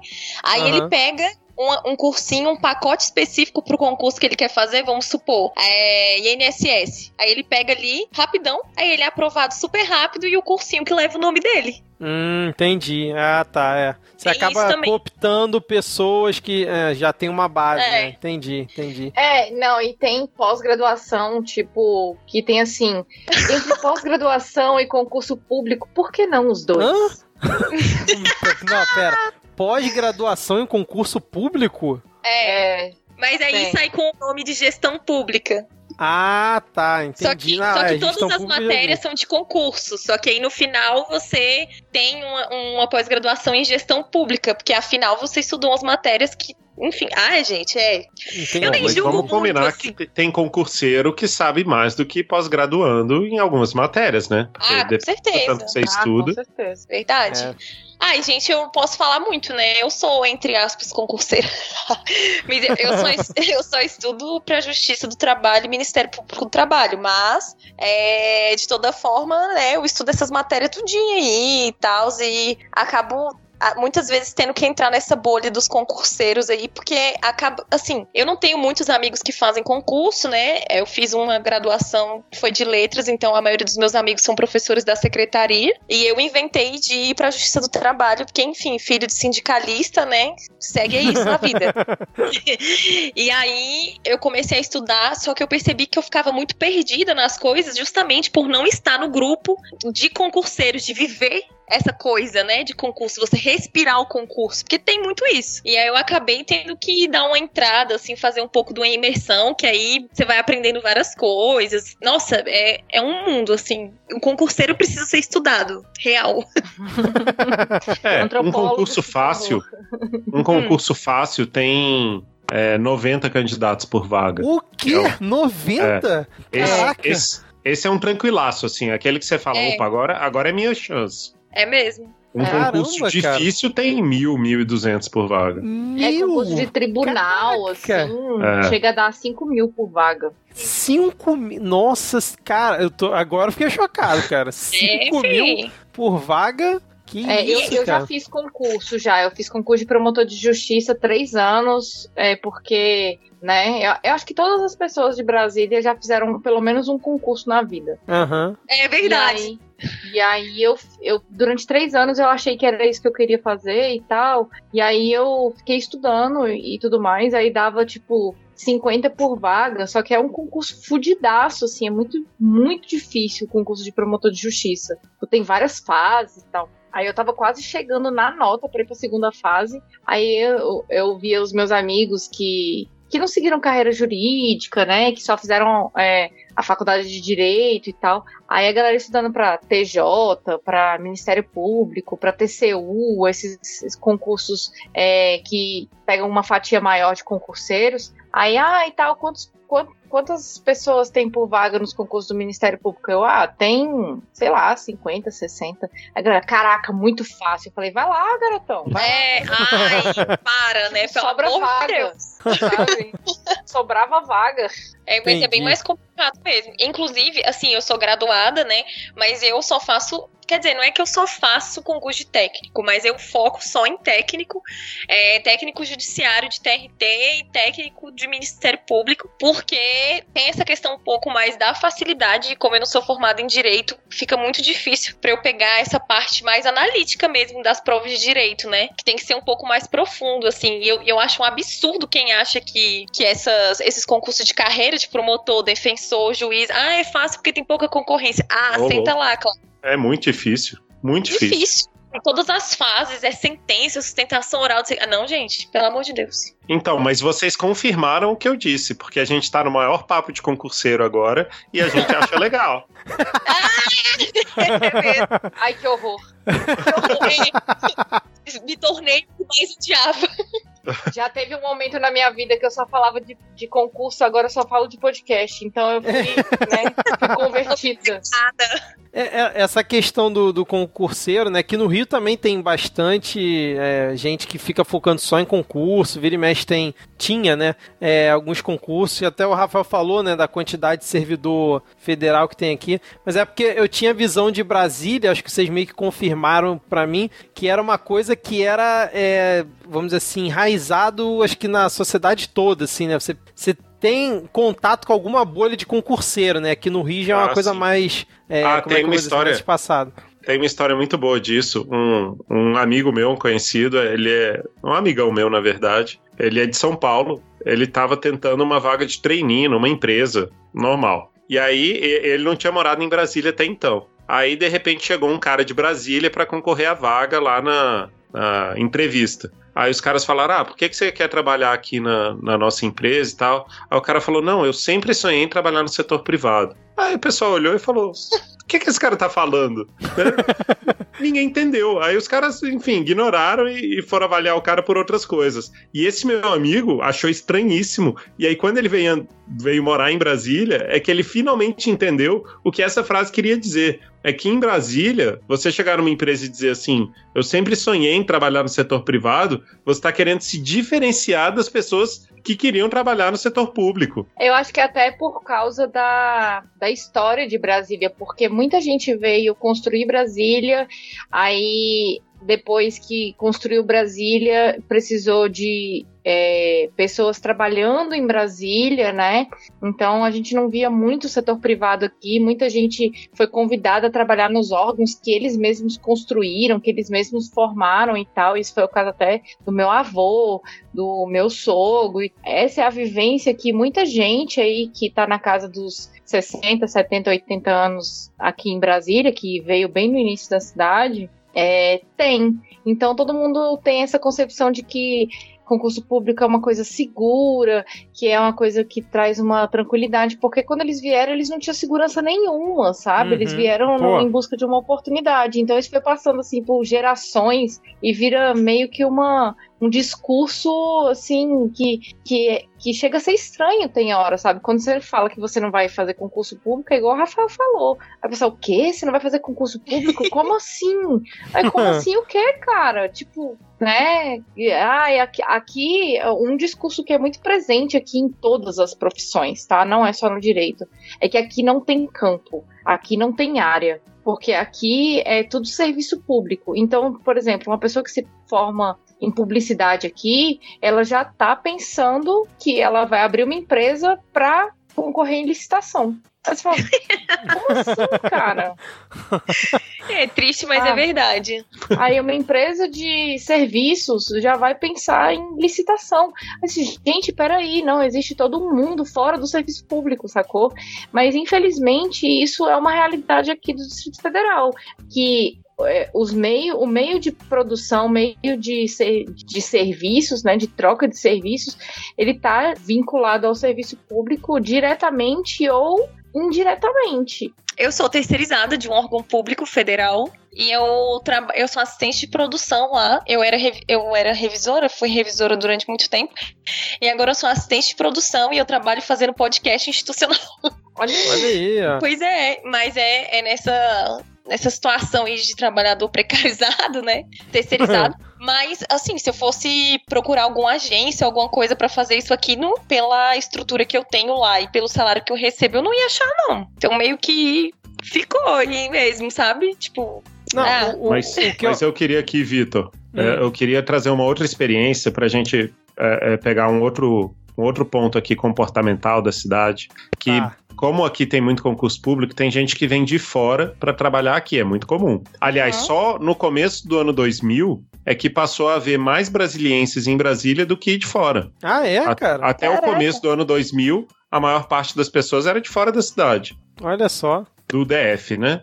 Uhum. E conheci algumas pessoas, fiquei amigo de pessoas que vieram de fora. E aí uma amiga minha uma vez estava muito indignada, assim, com alguma coisa. Eu falei, cara, o que que, que, que você tá chateada? Ela falou, ah, essa cidade aqui. Eu falei, mas qual o problema com a cidade? Cidade ótima. O que que você tá chateada? aí ela, não, as pessoas aqui são muito frias. Aí eu falei, mas como assim frias? Cara, ela ficou indignada. Ela falou, isso aqui é um cemitério de gente viva. Levantou e foi embora. Caraca. Aí eu falei, bom, acho que eu não peguei ela num bom momento, né? Tudo bem. e aí depois eu fui conversar com outras pessoas, com ela nunca mais, mas hum. com outras pessoas, do que que elas consideravam que as pessoas eram frias em Brasília. Quem vem de fora tem isso como um mantra, assim, não, o problema de Brasília é que as pessoas são muito frias. Mas as pessoas já chegam com essa percepção ou elas vão adquirindo isso quando já estão aí? Elas adquirem, eu... mas é um consenso. Mas hum. eu acho, eu, eu, eu vou discordar de um ponto. A galera que chega aqui e que vai morar no, na região central. Ah, Porque pode ser. Porque, assim, Taguatinga, Ceilândia, não é desse jeito, sabe? Inclusive, já vi gente que passou no concurso e foi morar na região central e, e, achou isso, de fato, concordo com você. Tipo, chega final de semana, você não vê ninguém na rua, sabe? E aí vieram morar um pouco mais pra cá, sabe? Um pouco mais é, Taguatinga, Ceilândia, Samambaia, Gama, Águas Claras e tal. Mas, tipo assim, é, mesmo assim, eu, no meu prédio, eu conheço muita gente, mas é porque eu sou uma pessoa que é desse jeito. Mas, tipo, eu já conheço pessoas que, tipo, não sabem nem quem mora do lado, assim, sabe? Essa foi a, a conclusão que eu cheguei. Eu perguntei pro pessoal, mas que que, co, que como Brasília deveria ser para não ser uma cidade fria? Eles falaram, ah, não sei, você tinha que falar com seus vizinhos, às vezes levar um bolo. Eu falei, caraca, levar um bolo? Como assim? Cara, a minha vizinha vai pra fazenda da família dela, ela traz queijo, traz piqui, traz altas coisas para mim. Quando eu faço bolo, eu vou lá no negócio dela, eu sei que ela gosta de bolo de chocolate. Aí eu, ah, eu fiz bolo de chocolate, você quer? Mas isso sou eu, saca? E assim, o meu vizinho tinha a chave do meu apartamento Olha, e eu tinha caramba. do apartamento dele pra gente molhar as plantas um do outro. Olha quando, aí, quando a gente viajava, a gente avisava, ó, oh, vou viajar, molha minhas plantas. Aí ele vinha, ele se mudou, eu tô órfã de regadores de plantas. Mas assim, isso é porque na minha vivência isso era algo muito comum em Taguatinga. E aí eu comentei com um amigo meu que também mora aqui em Águas Claras, que também veio de Taguatinga. E aí ele falou que a mãe dele, o vizinho da frente, tem a chave da casa da, dela também, porque teve um dia que estava vazando gás, e aí, por segurança, eles, depois desse dia, cada um tem a chave da casa do outro. Enfim, foi uma precaução que eles fizeram, e eu acho que eles devem molhar plantas uns dos outros também, alimentar cachorro. Olha aí, Rafael, você pode chegar para essa sua conhecida e falar que existe calor humano em Brasília e sugerir é. ele se, ela se mudar pro prédio da Aline. É, não, é, é só mudar pra, pra Taguatinga, Ceilândia. Cara, É, tem, é, tem né? toda a razão. não, o, meu prédio não é referência nenhuma, gente. Tem 960 unidades no meu prédio. Que isso. Caraca. Deve morar, tipo, deve morar umas 3 mil pessoas aqui. Caraca, É, tu é isso, é uma vila. Himalaia, mano. É, eu viajei, eu, eu viajei pra uma praia na Bahia no ano passado e tinha 600 pessoas na, na ilha que eu fiquei lá. E eu falei, mano, tem mais gente no meu prédio do que nessa ilha. É, cara. É, eu acho que tá na hora de vocês desenharem uma bandeira e criarem um hino. Concordo, concordo. Que E, massa. obviamente, fazer um concurso público pra, pra É, nova região Pra, pra administrativa. síndico, é. É, mas tem síndico, subsíndico e prefeitura. Tipo, É, exatamente. Tem que ter, né? Muita gente, né, cara? é. Agora, uma coisa que eu queria perguntar aqui pra vocês, tá até aqui na nossa pauta. A pizza do Dom Bosco é isso tudo mesmo? Porque você vê em todas as listas. Não? Não, não. Não? E você, Rafael? Não também? Eu, eu acho que é. Eu, eu gosto. É. Opa, olha aí, ó. meu É Deus. porque você Não, ela não é comeu- ruim, mas É ela não é nada você não- demais. Você, é porque você não comeu pizza do Dom Bosco durante cinco anos da sua graduação, porque era a única coisa que você conseguia comer na faculdade. Já entregou é. onde que você estudou aí, ó. Eu, eu, eu não aguentava ver a pizza da Dom Bosco no final da graduação, porque, tipo, eu era muito quebrada, velho, na faculdade. E a pizza da Dom Bosco era um real. Uhum. Ah, é é uma pizza barata. Pizza assim de você É uma- comer. Ah, Você come por pedaços. fatia. Você come Ah, por entendi. pedaços ou duplas. E aí a dupla é tipo uma pizza em cima da outra. oi? Uma pizza em cima da Uma outra? Como fatia em assim? cima da outra. Mas eles Pô. servem assim, uma fatia em cima da outra? Sim, com as mozzarelas viradas uma dentro. outra, sabe? Ué, fica tipo um. como se fosse um sanduíche, assim? Um... É. Sim. É, fica Caraca, gostoso que maravilhoso sanduíche de pizza, cara. Gostei disso aí, hein? É bom demais. É, Olha, eu tem Tem a lembro. de tomate também, né? Que é tipo meio que uma genérica ali. Né? Mas olha, a Dom Bosco, assim, é uma pizza ok, né? Dá pra matar a fome, mas não é nada demais, assim, na minha opinião. Porém, olha só, né? Eu. Um amigo meu me falou. Ah, Que- ah, ah. O guardanapo da Dom Bosco é o melhor pra fazer sedanapo, porque ele é daquele que. que segura a gordura, sabe? Que não desmancha. um amigo teu te falou, né? Sim, e aí você aproveita que tá ali também, já compra uma pizza e tal, que você vai precisar, né, em um breve momento. e, aí tem, e aí tem um pouco essa cultura aí, tipo assim, se for na 308, tem uma pracinha perto ali, umas árvores, um lugar bem arborizado, uma paisagem bonita. Entendi. tá tudo conectado, né? É, exatamente, é tudo, é tudo, é tudo uma estratégia, assim, cara. É, a gente acha que é só pizza, mas na verdade não é. Você ia contar uma história, Rafael, a respeito da Dom Bosco? Um- Uma das lembranças gastronômicas mais antigas que eu tenho é quando eu tinha sete anos e fui na Dom Bosco com meu pai. E meu pai, assim, nunca foi muito de impor limites rígidos. E aí eu falava, dá uma pizza, dá aquela vozinha, né? Dá uma pizza, dá outra pizza. e fui comendo. E eu lembro que eu tinha sete anos de idade, eu devia pesar, sei lá, 25 quilos e eu comi sete pedaços de pizza. Meu Deus. Caraca. Então, assim, eu tenho uma memória afetiva com a Dom Bosco. Assim, você É. pode chegar aqui e comer e falar: ah, ok, é bom pra matar fome, é bom quando você usou como sedanapo e voltou pra pizzaria, mas eu, eu tenho uma memória afetiva, eu acho delicioso, minhas filhas adoram, e é isso, só que você tem que comer no lugar. Se você comprar a pizza e levar por 10 minutos pra algum lugar, ela altera totalmente o sabor. É. Olha só. E- Você e aí, comer a pizza e a experiência, né? Né, E só completando a história da 308, é, você come a pizza e aí você vai lá pro, pro bosquezinho e tal, e é um bosque de paisagismo de Buller Marx, sabe? Sim. É, É apenas, né? Apenas. Lindíssimo. E isso é uma coisa muito incrível aqui em Brasília, que tem muitos lugares também que tem paisagismo de Buller Marx, assim, eu acho bem massa. É um passeio que eu recomendo a todos. Você ir comer a pizza na Dom Bosco, na 107, e aí você sobe pra igrejinha, conhece ali, vê, vê os, os azulejos do Altos Bulcão, e aí você vai conhecer a quadra 308 Sul, que é feita com paisagismo do Burle Marx, é super bucólica, mas ela tem umas, umas é, calçadas que, que vão fazendo as curvas, assim, com o caminho, e você consegue ver o que, que era uma quadra modelo na concepção do Lúcio Costa, quando ele projetou a cidade, que é uma quadra que tem uma escola, uma escola para o contraturno, uma delegacia, um clube de vizinhança e uma biblioteca, tudo na mesma quadra. E o Hum. bloco J e o K são juntos em homenagem ao presidente. Exato. Sim, é o blocão, Olha gente. só. Eu já dei muito PT naquele lugar, cara. é, porque, é porque eu estudei no Elefante Branco, né? Aí vocês já imaginam. E aí na frente tem. Na, na frente do bloco JK tem um mercado, né? Que eu não vou falar aqui o nome, mas enfim. E aí o jovem, né, ali inspirado pela paisagem. mas eu- o, que, o que o Rafa tava falando sobre esse negócio da questão afetiva, eu acho que por eu sempre morar no GAM e tudo, e, e não passear muito ali pela, pelas quadras, é, o meu ponto de referência era mais ali a, a rodoviária, eu tenho essa questão com a Viçosa, né? Porque Uhum. aí quando ia passar lá, sempre comprava dois pastéis, um caldo de cana. Vi- Viçosa é o quê? Uma pastelaria grande, assim, famosa aí? Sim, É, super famosa. É, quando eu era Tenho vários adolescente. prêmios, assim, de melhor pastel de Brasília. É, o pastel é maravilhoso mesmo. Quando eu era adolescente, eu ia nos showzinhos de rock e na volta a gente passava na rodoviária para conseguir pegar o ônibus. E na época, eles tinham um- uma, um- uma promoção que se chamava Quarteto Viçosa, que eram Nossa. três pastéis e 700 ml de caldo de cana por Eita! 1,50. Cara, Hum, caraca! Nossa, era isso. saudades, hein? O trio Pô, Viçosa hoje é dois pastéis e um caldo de cana, né? E tá É. caríssimo. Quanto tá o, o trio hoje? 11 Ó, reais, eu acho.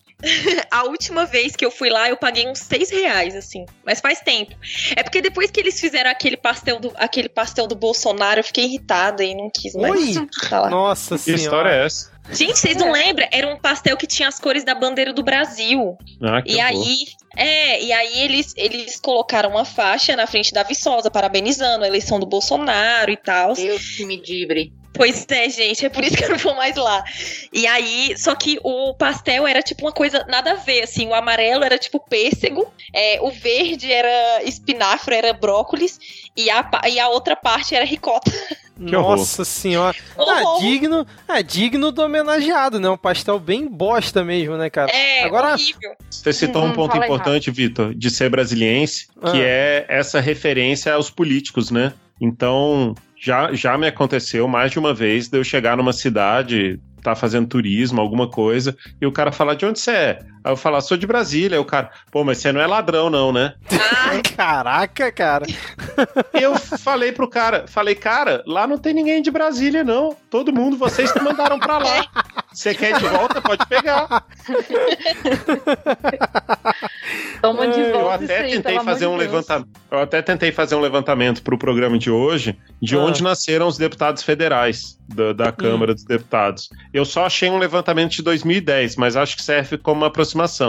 Em Aham. 2010, você tinha 67 que eram de Minas, 66 de São Paulo e 65 do Rio. Hum. Esses, esses eram os que tinham mais, mais pessoas nascidas nos estados. E do Aham. Distrito Federal tinham quatro em 513. Bela então, assim, estatística é essa, hein? É, os ladrões estão aqui, mas eles não são daqui. Eu lembro, eu lembro que eu fazia parte de um grupo do Orkut que falava que a esplanada dos ministérios não era a Disney. Porque eu me lembro que quando eu, quando eu estagiei num ministério, eu- hoje assim, eu entendo e concordo, mas todas as manifestações acontecem na esplanada dos ministérios, todas. Então, por exemplo, acampamento Terra Livre acontece lá, a marcha do 8 de março, teve a marcha das margaridas, é, várias outras coisas, inclusive o fatídico 2013, tudo acontece ali. Ali é um palco de disputa constante, né? Só que pra quem Aham. trabalha naquela região ali é muito complicado, saca? Quando tem as manifestações e tal, porque igual a gente falou, o trânsito ele já começa do nada. Com a manifestação, ele começa com alguma coisa e aí junta com o nada e fica impossível. sim. Então, assim, ninguém passa, sabe? Tipo, fica. Ai, vai Aham. ser só uma faixa para manifestação, porque é, é uma via enorme. Inclusive, ela foi construída para pousar um avião, se precisasse. Então, Olha só. É, curiosidades de Brasília. e aí eles fecham uma, duas faixas para fazer as manifestações. E aí, só que, enfim, o trânsito é demais, né? E, enfim, N coisas. Assim. Entendi. Você comentou da Disney, uma vez rolou uma notícia de que a Disney estava querendo levar um parque aí para Brasília, não teve isso recentemente? Que aí depois a Disney desmentiu? Vocês viram isso? Ah, era de Sobradinho. Exato, Sobradinho. Ia ter uma É. Disney Sobra... Ai, Deus, gente. Sobradinho é o quê? Uma cidade... É, é, Depois do, de Brasília. É no Ah, outro entendi. É saída outra norte, né? É na outra É. quina. Entendi, entendi. Bom, é, vamos seguir então aqui com a questão da pauta e eu tenho aqui um momento surpresa aqui pra vocês. Eu queria fazer um jogo com vocês que é, vai ser um jogo simples, mas eu queria testar o conhecimento de vocês. O jogo é o seguinte: capital ou capital?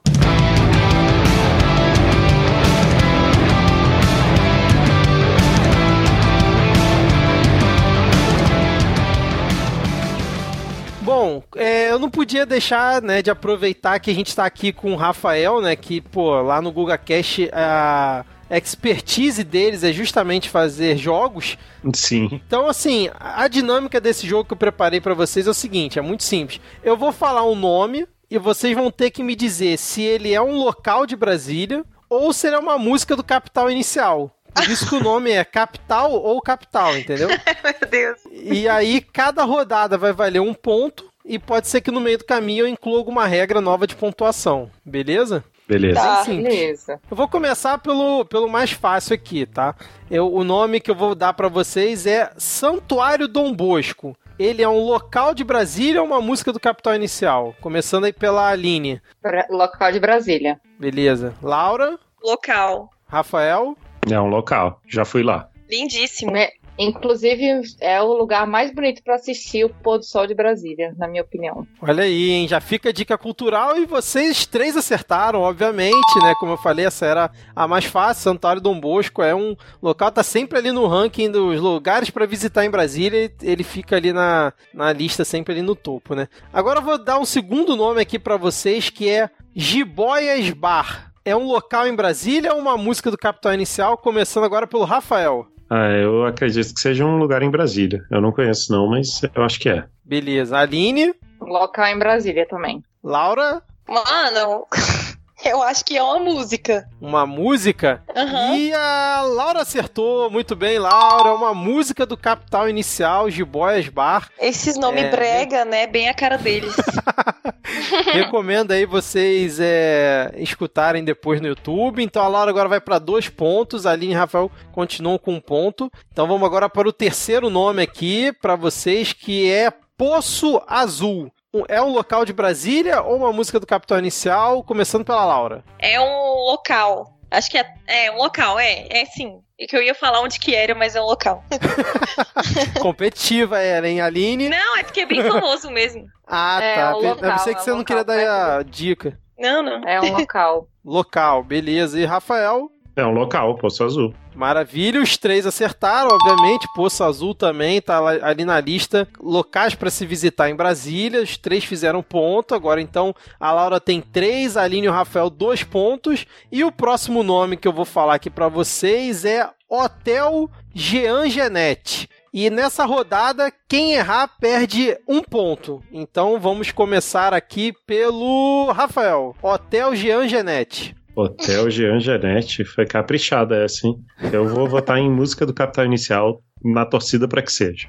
Beleza. É, Aline? Ai, eu acho que é. Acho que é um local. Um local, beleza. Laura? É, eu também acho que. Assim, eu acho que é um local, mas não tenho certeza de nada. Esse aí E era um chutão mesmo. O Rafael acertou muito Aê. bem, Rafael. A música do Capital Inicial. Então Meu agora. Deus. eu vou até dar um Google nisso aqui, não é possível. Se eu fosse citar um hotel, eu citaria o hotel que fica na saída para o Pistão Sul, que se chama Hotel Diamantes. Que criativo esse nome. Diamantes. Caraca! Que se chama Mil e Uma Noite. Ai, Mil e uma noite, maravilhoso. 10 hein? era um é clássico. Bom, então agora a Laura perdeu um ponto, então agora ela ficou com dois, o Rafael ganhou um e foi a três pontos, né? E a Aline perdeu um ponto, ela só tinha dois, então ela fica com um. Então o Rafael na liderança. Agora vamos para a última rodada, que incrivelmente vale 10 pontos para quem acertar. E Caramba. quem errar. É, e quem errar perde 20 pontos, cara. Demais. Nossa senhora. Demais. Rodada final aqui, totalmente emocionante, então vamos lá. O nome que eu vou dar para vocês é Poço Furado. Poço Furado é um local em Brasília ou uma música do Capital Inicial? Começando pelo Rafael que tá liderando. Hum, eu não, eu não queria ter começado por mim, porque senão eu podia votar igual o segundo colocado.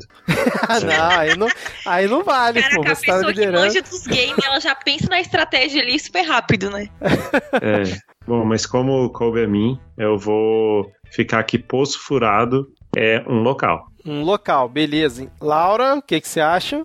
Ah, eu, eu penso, eu penso num local também, porque não sei, né, gente, um poço furado. Ah, não sei, mas Cuidado, le- le- lembra do Hotel Jean Genete, que era a música do Capital Inicial. Ó, pode ser uma pegadinha. verdade. Mas vai local mesmo. Local, beleza. Aline, Vou. Ai, de local também. Local, não vai tentar algo diferente. Ó, o, host tentando influenciar, não vai tentar algo diferente pra ver se, se é a sua chance de ganhar. Os dois fala- falaram local. Se for uma música do Capital Inicial, você ganha o jogo. Cara, mas sei lá, velho. Eu acho que é um local. Eu acho que é um local. Eu acho que eu já ouvi falar disso nas minhas trilhas de bike. Beleza. Então você, acho- os eu- três acham que é um local, então. Eu Sim. acho. Beleza. E os três acertaram. Muito Aê! bem. Rafael, o grande Aê! campeão. Cara, agora, pelo amor de Deus, onde que é esse lugar? Poço Furado é uma hamburgueria em Brasília. que o Rafael, inclusive, como premiação desse jogo, obviamente ele não vai ganhar uma cortesia lá, mas ele vai ganhar a chance de ir lá no TripAdvisor ou no Google e avaliar a Poço Furado ou conhecer se ele quiser. Esse é o grande prêmio aqui do jogo hoje. Parabéns. Rafael. Muito obrigado. Eu vou, vou conhecer esse lugar maravilhoso e vou, vou informar depois aos, a todos os ouvintes do Midcast. Maravilha, muito bom. Parabéns, Rafael, pela vitória. O Rafael se redimindo aqui do, do Game Show, né? Que ele Ah. participou aqui e perdeu, agora ele ganha o jogo aqui no Midcast. Muito bem, Rafael. Depois dessa breve interrupção aqui do nosso jogo Capital ou Capital, Excelente nome, parabéns pelo, pelo nome, pelo, pelo jogo. Exatamente.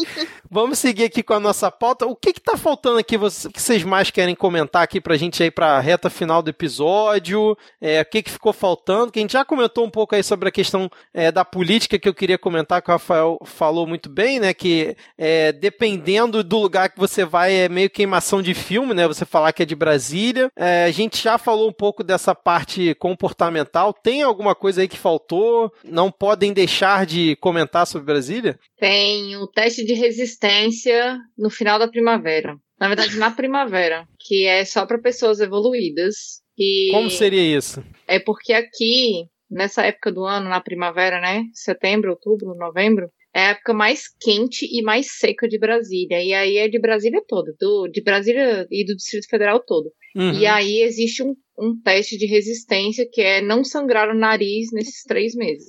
Ah, entendi.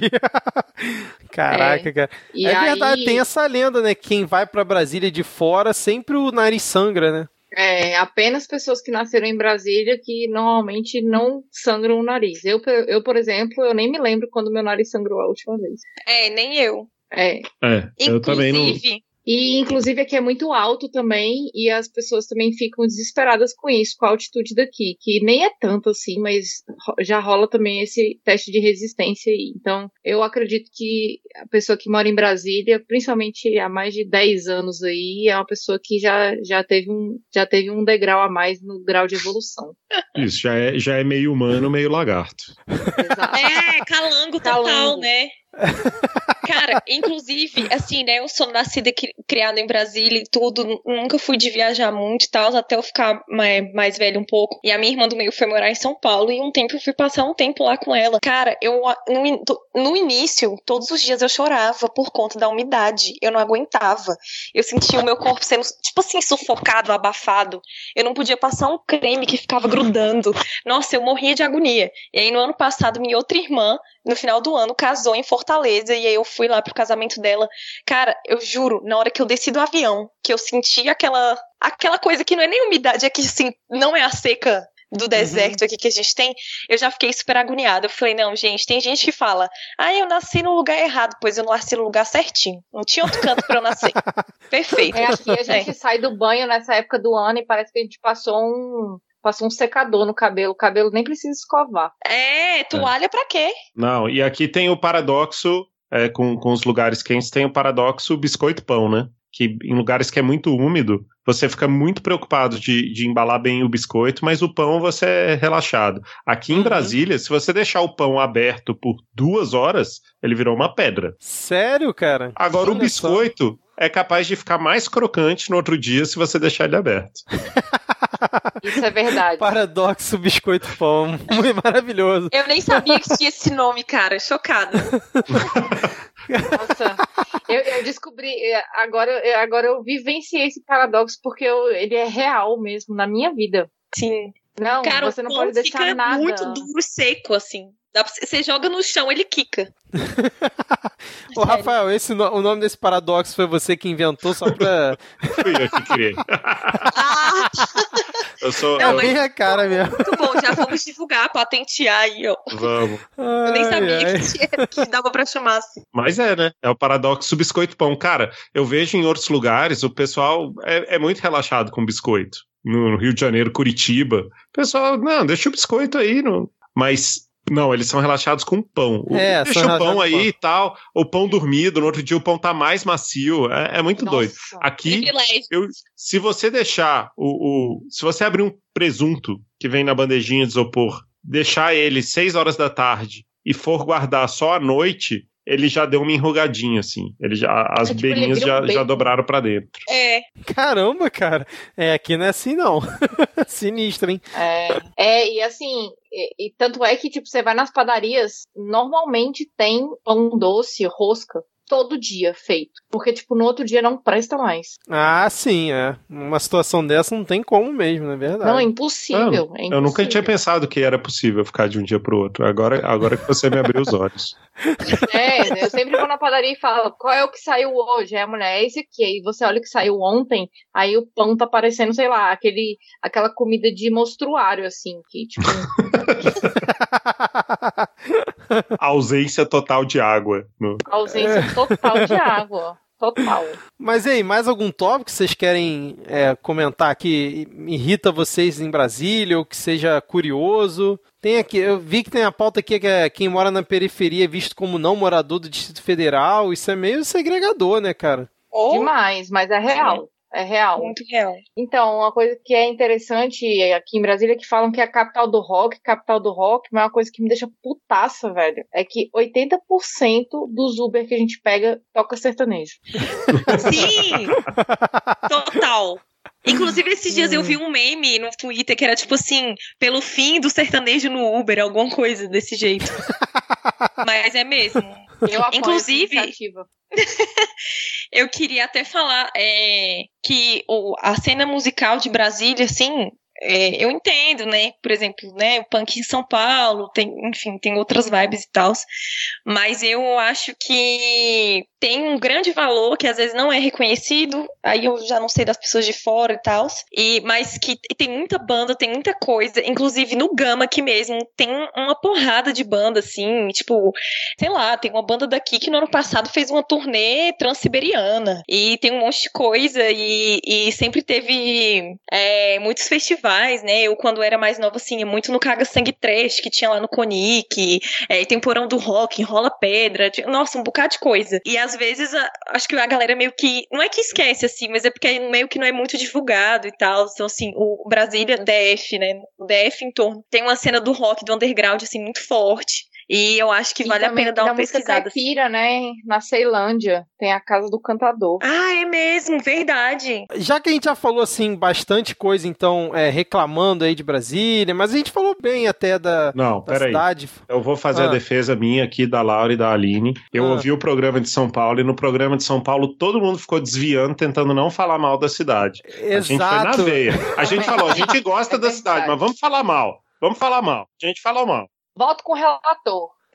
não, eu- não, eu acompanho também o relator. Inclusive, eu fiquei zoando o pessoal durante a gravação que o pessoal tava passando pano lá, eu tentando instigar ele, só o Ivo lá me ajudando, tentar falar mal de São Paulo, mas é paulista, né, cara? Paulista é assim mesmo. É. Ah, não, antes da gente ir pra dica cultural, eu queria Hum. dizer também que aqui em Brasília é um dos lugares do Brasil que a sombrinha ou o guarda-chuva não dura mais do que dois meses. Porque tem vento, um vento. Real! Eu não É sabia que era só aqui. Eu não sabia que era só aqui isso. Assim, até aquele guarda-chuva do pinguim vira. É, verdade. Eu, eu vi uma imagem que tem tipo tempestade de areia. ti- Não é tempestade, mas tem tipo. Um redemoinho. É assim, de, de deixar uma área toda que você olha de longe, tá a areia tomando o local todo. É isso mesmo ou o que eu vi foi uma montagem, cara? Tem tipo Sim, isso é mesmo aí? verdade. Tem. Tem, cara, normal. Você nunca viu, não? Não, Aí não é normal, não? não.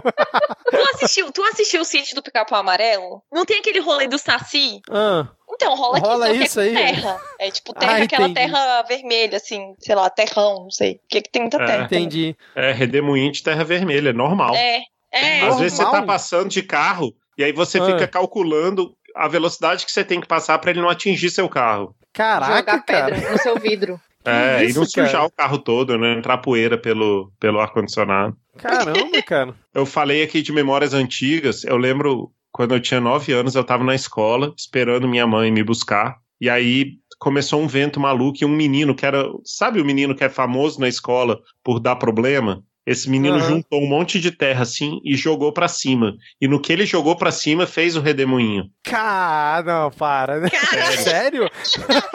esse é muito calango, cara. É, Caramba. ele, ele era, devia ser primo do Saci. Ele devia ser um primo distante do menino que descobriu o vento. Ai, ai. Mas vamos então para as dicas culturais para a gente é, fechar aqui o, o nosso episódio. A gente está gravando um bom tempo aqui também para liberar vocês. O que, que vocês recomendariam para as pessoas que moram em Brasília, principalmente para as pessoas que é, são de fora e quiserem conhecer Brasília? O que, que tem de bom aí para as pessoas é, curtirem, né? Então, pessoal, eu não costumo fazer interrupções depois do episódio já estar gravado, mas o que, que acontece, né? A gente fez essa gravação no dia 16 de fevereiro, ou seja, antes do carnaval, antes do coronavírus chegar aqui no Brasil, e agora o episódio está saindo no final de março, então, assim, muita coisa mudou nesse pouco mais de um mês. E apesar das belas dicas culturais que a Laura, a Aline e o Rafa vão dar aí no decorrer do episódio, fica aqui o disclaimer, né? Que acho que nesse momento é importante, se você está ouvindo esse episódio aqui na época de lançamento dele. Fique em casa, se você puder, se você não tiver nada essencial para fazer fora de casa, se você puder fazer seu home office, se você puder colaborar com todos, fique em casa, não saia à rua. É importante que a gente consiga vencer essa batalha nesse momento, então fica aqui esse aviso. É, se você está ouvindo esse episódio depois da quarentena, depois do, do pior que vai passar, é, você já deve estar aí comemorando esse período que passou. Vai ser difícil, mas a gente vai passar por ele. Então fica aqui esse breve disclaimer. É, anota as dicas que o pessoal vai dar aí né, no decorrer do episódio, mas deixa para fazer depois desse período de isolamento social, por favor. Se puder, fique em casa, beleza? Valeu!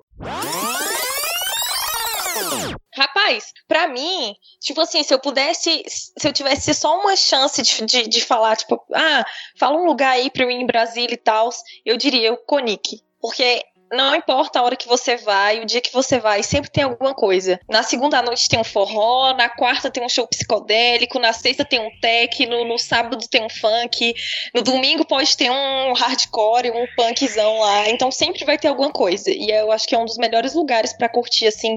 Tem loja de disco, tem bar, tem restaurante, tem bagaceira que for. E é do lado da rodoviária, então é, tipo bem um massa. prédio gigante que tem uma área central, assim. São, tipo, vários prédios, sabe? assim, coladinhos um no outro, né? Várias, várias torres. E aí, ah, meio- tô vendo aqui. e aqui no, e no meio dele tem um pátiozão, assim, tem até uma faculdade de artes lá. Cara, é um, é um lugar maravilhoso. É, a É, Dulcina é lugar, lu- lugar pra reutilizar o guardanapo da Dom Bosco, é isso, né? Pode ser. Também. Também. O primeiro resultado no Google, quando você pesquisa Conic Brasília, vem uma reportagem do Metrópolis, que é Conic, um labirinto de cultura jovem no centro urbano de Brasília. Ó. Define bem isso? Define. É, Ou lá tem as, as camisetas mais legais pra se comprar. Lá a gente acha vinil e Sim. lá acha cultura geek também. É mesmo. Fliperama ainda lá. Tem fliperama? Porra, já gostei desse lugar aí, cara. Pois é, E, e tem um monte de sex shop também. É, Olha só. e tem uma sauna gay. Caraca, tem de tudo lá mesmo. hein? Tem. É o melhor lugar de Brasília, cara. O engraçado é que na, na reportagem tá dizendo assim: o setor de diversões sul não é nada do que o Lúcio Costa queria. É bem melhor, embora esteja tão desolado quanto todo o Brasil.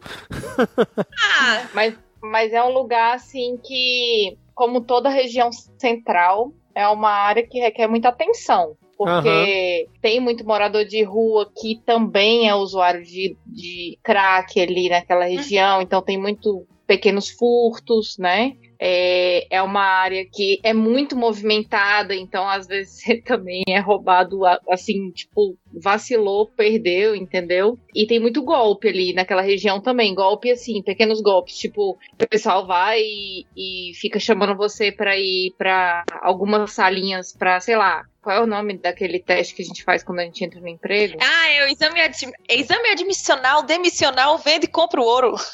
Exatamente, compra o ouro. Mas se você der um vacilo, aí tu sai É. sem aliança e sem dinheiro, sabe? É, umas e talvez coisas sem assim. um órgão, assim, brincadeira. É, assim, é, é, é meio, assim, é meio perigoso nesse sentido, sabe? É, é centrão, né? Centrão tudo pode acontecer. Sim, É. sim. Mas e você, Aline? Que, qual local que você indicaria aí pra curtir em Brasília, além do Conic? Ai, olha, como uma boa taguatinguense, tem dois bares em Taguatinga que eu frequentei muito. Eu não sei como tá hoje, mas eu achava muito massa, que era o Caixa d'Água, que tem uns rocks lá de vez em quando. E É o do Careca, Aline? É o do Careca. o Nossa, esse bar é Careca. incrível! Seria um bom nome de música do Capitão Inicial também. Nossa, esse bar é muito legal. Eu conheci ele o ano passado, eu não conhecia e achei bem legal, Ah, então bem da que ele ainda tá bom. É, e, e tinha o Franguitos também, que hoje, hoje tá mais sertanejão, mas eu me lembro que tinha a Quarta Mística lá, que tinha a dança do ventre, era bem massa. Mas tem umas coisas bem massa aqui em Brasília que acontecem uma vez por ano, mais ou menos. Tem um festival de cinema de Taguatinga que acontece no Teatro do Centro de Taguatinga, no- na escola no EIT, que é bem legal. Já teve até show da Lineker aqui e tal, foi bem massa. Tem o Tagua Park, que sempre tem show, inclusive tem para quem é católico ou católica. Tem o, o Woodstock do Senhor lá, uma vez por ano. Woodstock do Senhor. Pentecostes. o Pentecostes. É, a gente falou do, da Dom Bosco, mas eu acho que vale muito a pena também comer o cachorro quente da igrejinha, que é, é, assim, muito, muito, muito bom. Assistir um, um pôr do sol no Santuário Dom Bosco é, é uma experiência incrível. A cena do teatro de Brasília, eu gosto muito dos, das peças que são do Teatro Goldoni, assim, porque também, igual a Laura falou, tem a Dulcina lá no Conic, que também tem umas peças bem alternativas, assim, e tem o Teatro Goldoni, que é na Asa Sul, que é bem massa também. E eu não podia deixar de, de indicar também o Jovem de Expressão lá na Ceilândia, que é o Ruas e o Jovem de, de Expressão, que é um coletivo bem massa, que ele sempre tem algumas atividades culturais, oficina de dança, oficina de fotografia, teve o show da. Ai, gente, qual é o nome dela? Teve MC Carol lá, né? Teve a MC Carol, teve a Peralta lá também. E, e, assim, a galera man- manda muito bem. Ah, não, Laura, você tem que falar do, galpão, do galpãozinho, cara. Ah, isso com certeza. é o meu momento agora. É, é rapidão, eu vou ser breve, eu juro. Tudo bem que a minha cidade eu posso estar pagando um pau, assim, e tal, mas enfim, eu nasci aqui, é o que eu mais conheço. O Gama tem uma cena underground também muito forte. Tem muita banda punk antiga aqui, banda de metal, hardcore e tal. E aqui tem um espaço, que é o galpãozinho do Gama. Eu não sei é muito exatamente a história dele, eu só sei que quando eu nasci ele já tava lá. Uhum. E é um local que não é muito grande, assim, parece, é tipo, parece um auditório de escola, assim, bem pequeno e tal. É, mas ele é público, né, da administração, e sempre teve muita coisa lá. Assim, tem, tipo, dia de semana tem aula de passinho, que chama charme, né? Tem capoeira, tem dança do ventre, tem um monte de coisa. E, tipo, sábado tem festa e domingo tem show de hardcore. E ele deu uma, teve uma reformada nele, assim, uns tempos atrás. A gente até achou que o Galpãozinho ia morrer, mas não morreu. E eu já tive a oportunidade de, tipo assim, ver banda de hardcore da Finlândia, assim, no, no Galpãozinho por cinco reais. E já vi cólera no Galpãozinho, ratus no Galpãozinho. E, e é uma coisa, assim, que todas as vezes que eu vou para todo canto, assim, do Brasil, né, quando as pessoas perguntam, ah, você é de Brasília? Eu falo, não, eu sou do Gama. E quando, alguém, quando é mais uma galera do rock, assim, tal, todo mundo fala assim, ah, é lá que tem um galpãozinho. É lá mesmo. Então é ótimo. É, fique ligado aí, tem uma página no Facebook que eles sempre divulgam também quando tem evento lá e tal. Eu acho que vale muito a pena. E é do lado da rodoviária do Gama, então dá para voltar para casa. Excelente, excelente. Bom que vocês estão dando dicas que fogem do roteiro padrão TripAdvisor, né, cara? Muito bom. E, e você, Rafael, o que, que você indicaria aí para as pessoas conhecerem Brasília? Qual local? Cara, primeiro anotei muito atentamente aqui as dicas da Aline e da Laura, excelentes. É, mas como eu tenho duas filhas já, eu tô meio por fora do, dos esquemas de sair à noite, de curtir e tal. Eu tenho mais os meus programas com as crianças. Que eu gosto muito de fazer com, com as meninas aqui, que acho que vale, inclusive quem estiver visitando Brasília, se estiver hospedado perto do centro, que é o normal, eu gosto muito de levar as meninas para soltar pipa na torre. Porque Ai, soltar pipa na torre não existe nenhuma habilidade para soltar pipa porque o vento que faz naquele lugar, que a gente estava comentando aqui do guarda-chuva, é um vento assim que você tem que segurar para a pipa não voar, assim, você tem que furar a pipa, fazer alguma coisa para a pipa não voar, porque venta e as crianças se amarram assim, então é, é um passeio muito legal ir lá na torre, subir na torre, conhecer e soltar pipa. E aí quando eu tô com as meninas por ali, eu ainda faço algum passeio é, ou na Praça dos Três Poderes, ou na Catedral, Acho legal ver a maquete de Brasília que tem no subsolo da Praça dos Três Poderes. É uma Ai, maquete é muito bacana para entender o bom dá para entender o plano piloto né? Não dá para entender o Distrito Federal como um todo mas é muito legal porque tem a posição de cada prédiozinho assim. É muito divertido de ver as crianças se amarram também. Tem um esquema de luzes que você aperta e acende em algum lugar mas eu nunca vi isso funcionando. É, mas é, é uma coisa que eu gosto muito de fazer com as meninas e aqui em Águas Claras, é, a gente gosta muito de sair para jantar. Eu tenho dificuldade de jantar no plano piloto, porque eu acho que tem poucas opções. Eu gosto de jantar aqui em Águas Claras. Tem vários restaurantes, é muito legal aqui. E o que a gente faz aqui também quando, quando o tempo tá bom, que é a maior parte do ano, a gente gosta de ir aqui no, no Parque Ecológico de Águas Claras dar pão para os patos. E Olha quando a gente dá sorte, quando a gente dá sorte, os micos aparecem também e a gente consegue dar o pão na mão do mico. É muito divertido. Aí eu tiro foto, não sei o que. É, é muito legal e é perto, assim, das entradas, sabe? Você não tem que caminhar muito para chegar no Lago dos Patos. E sempre tem criança por ali, os patos já são é, tranquilos, não atacam ninguém. Então são passeios que eu acho muito bacanas de fazer. Quem tiver aí pela cidade, vale a pena. Excelente. Dá um belo roteiro aí pra quem tá querendo conhecer a cidade. E eu nunca achei que fosse ter dica cultural no Midcast pra você soltar pipa. Excelente, Rafael. Aí, tá vendo? Não, e eu, bom. estou, eu quero confessar que eu estou chocadíssima, porque eu sempre achei que Águas Claras, a- além de comércio, assim, não tinha nada. Nossa, E aí- é o melhor lugar pra comer de Brasília. Pois é, e é- mas é, assim, é que a gente meio que não conhece muito, né? E aí eu sempre, nunca pensei, nunca vi Águas Claras com esses olhos, assim, tipo, tem coisa legal pra fazer, tem parque, tem, né, dá pra sair, levar criança e tal. Pra mim era um, era um lugar cheio de prédio com um monte de carro engarrafados. Essa é a visão que eu mas- tenho.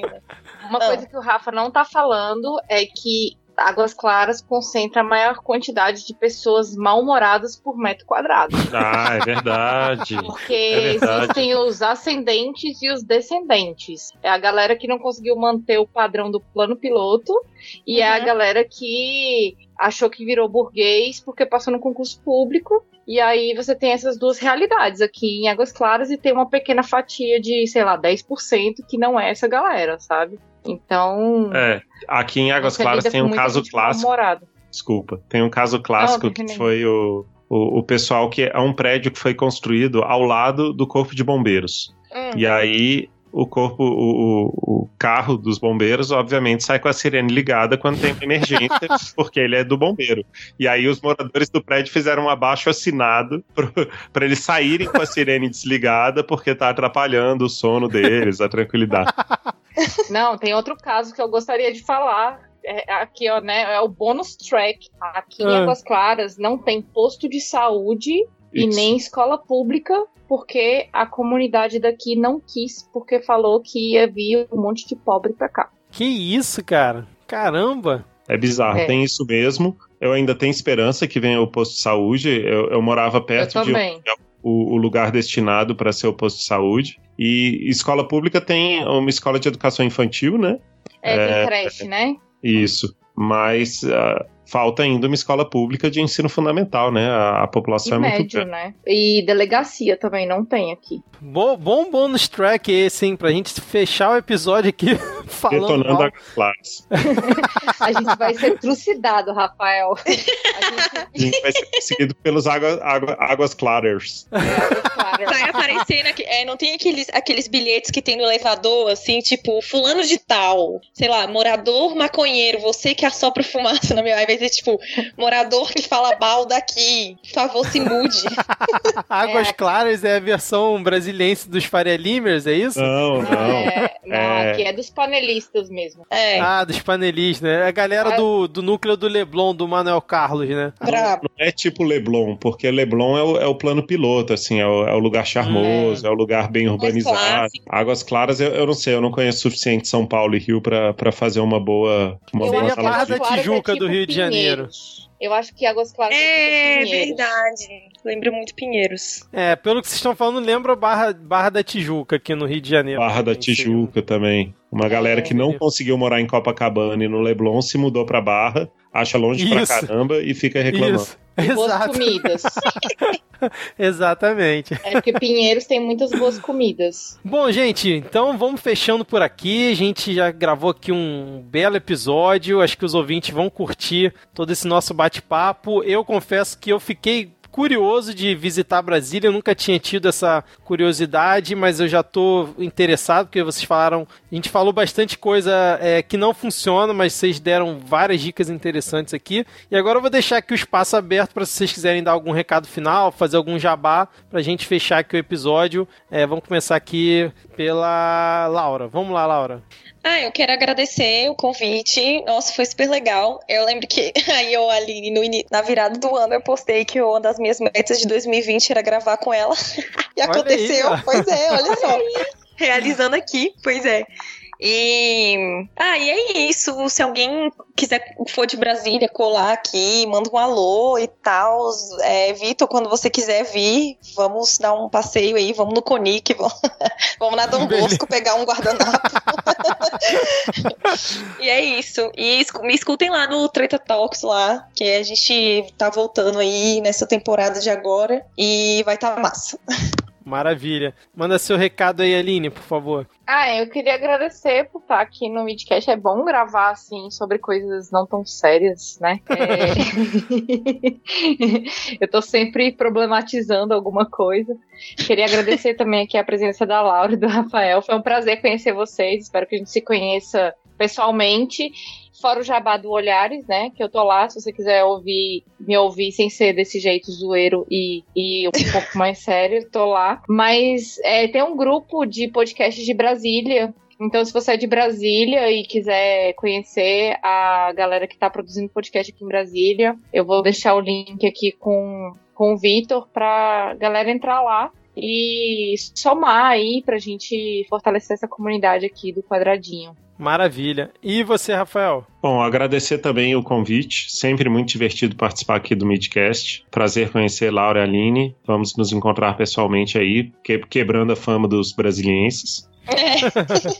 Vou Bom. levar a cópia da minha chave para você molhar minha planta. Ah, beleza, beleza. E aí, quando precisar de molhar planta, eu tô às ordens. Vitor, apareça pra gente comer uma pizza na Dom Bosco e um hambúrguer Opa. no Skies. A gente. Fechado. Ai, real.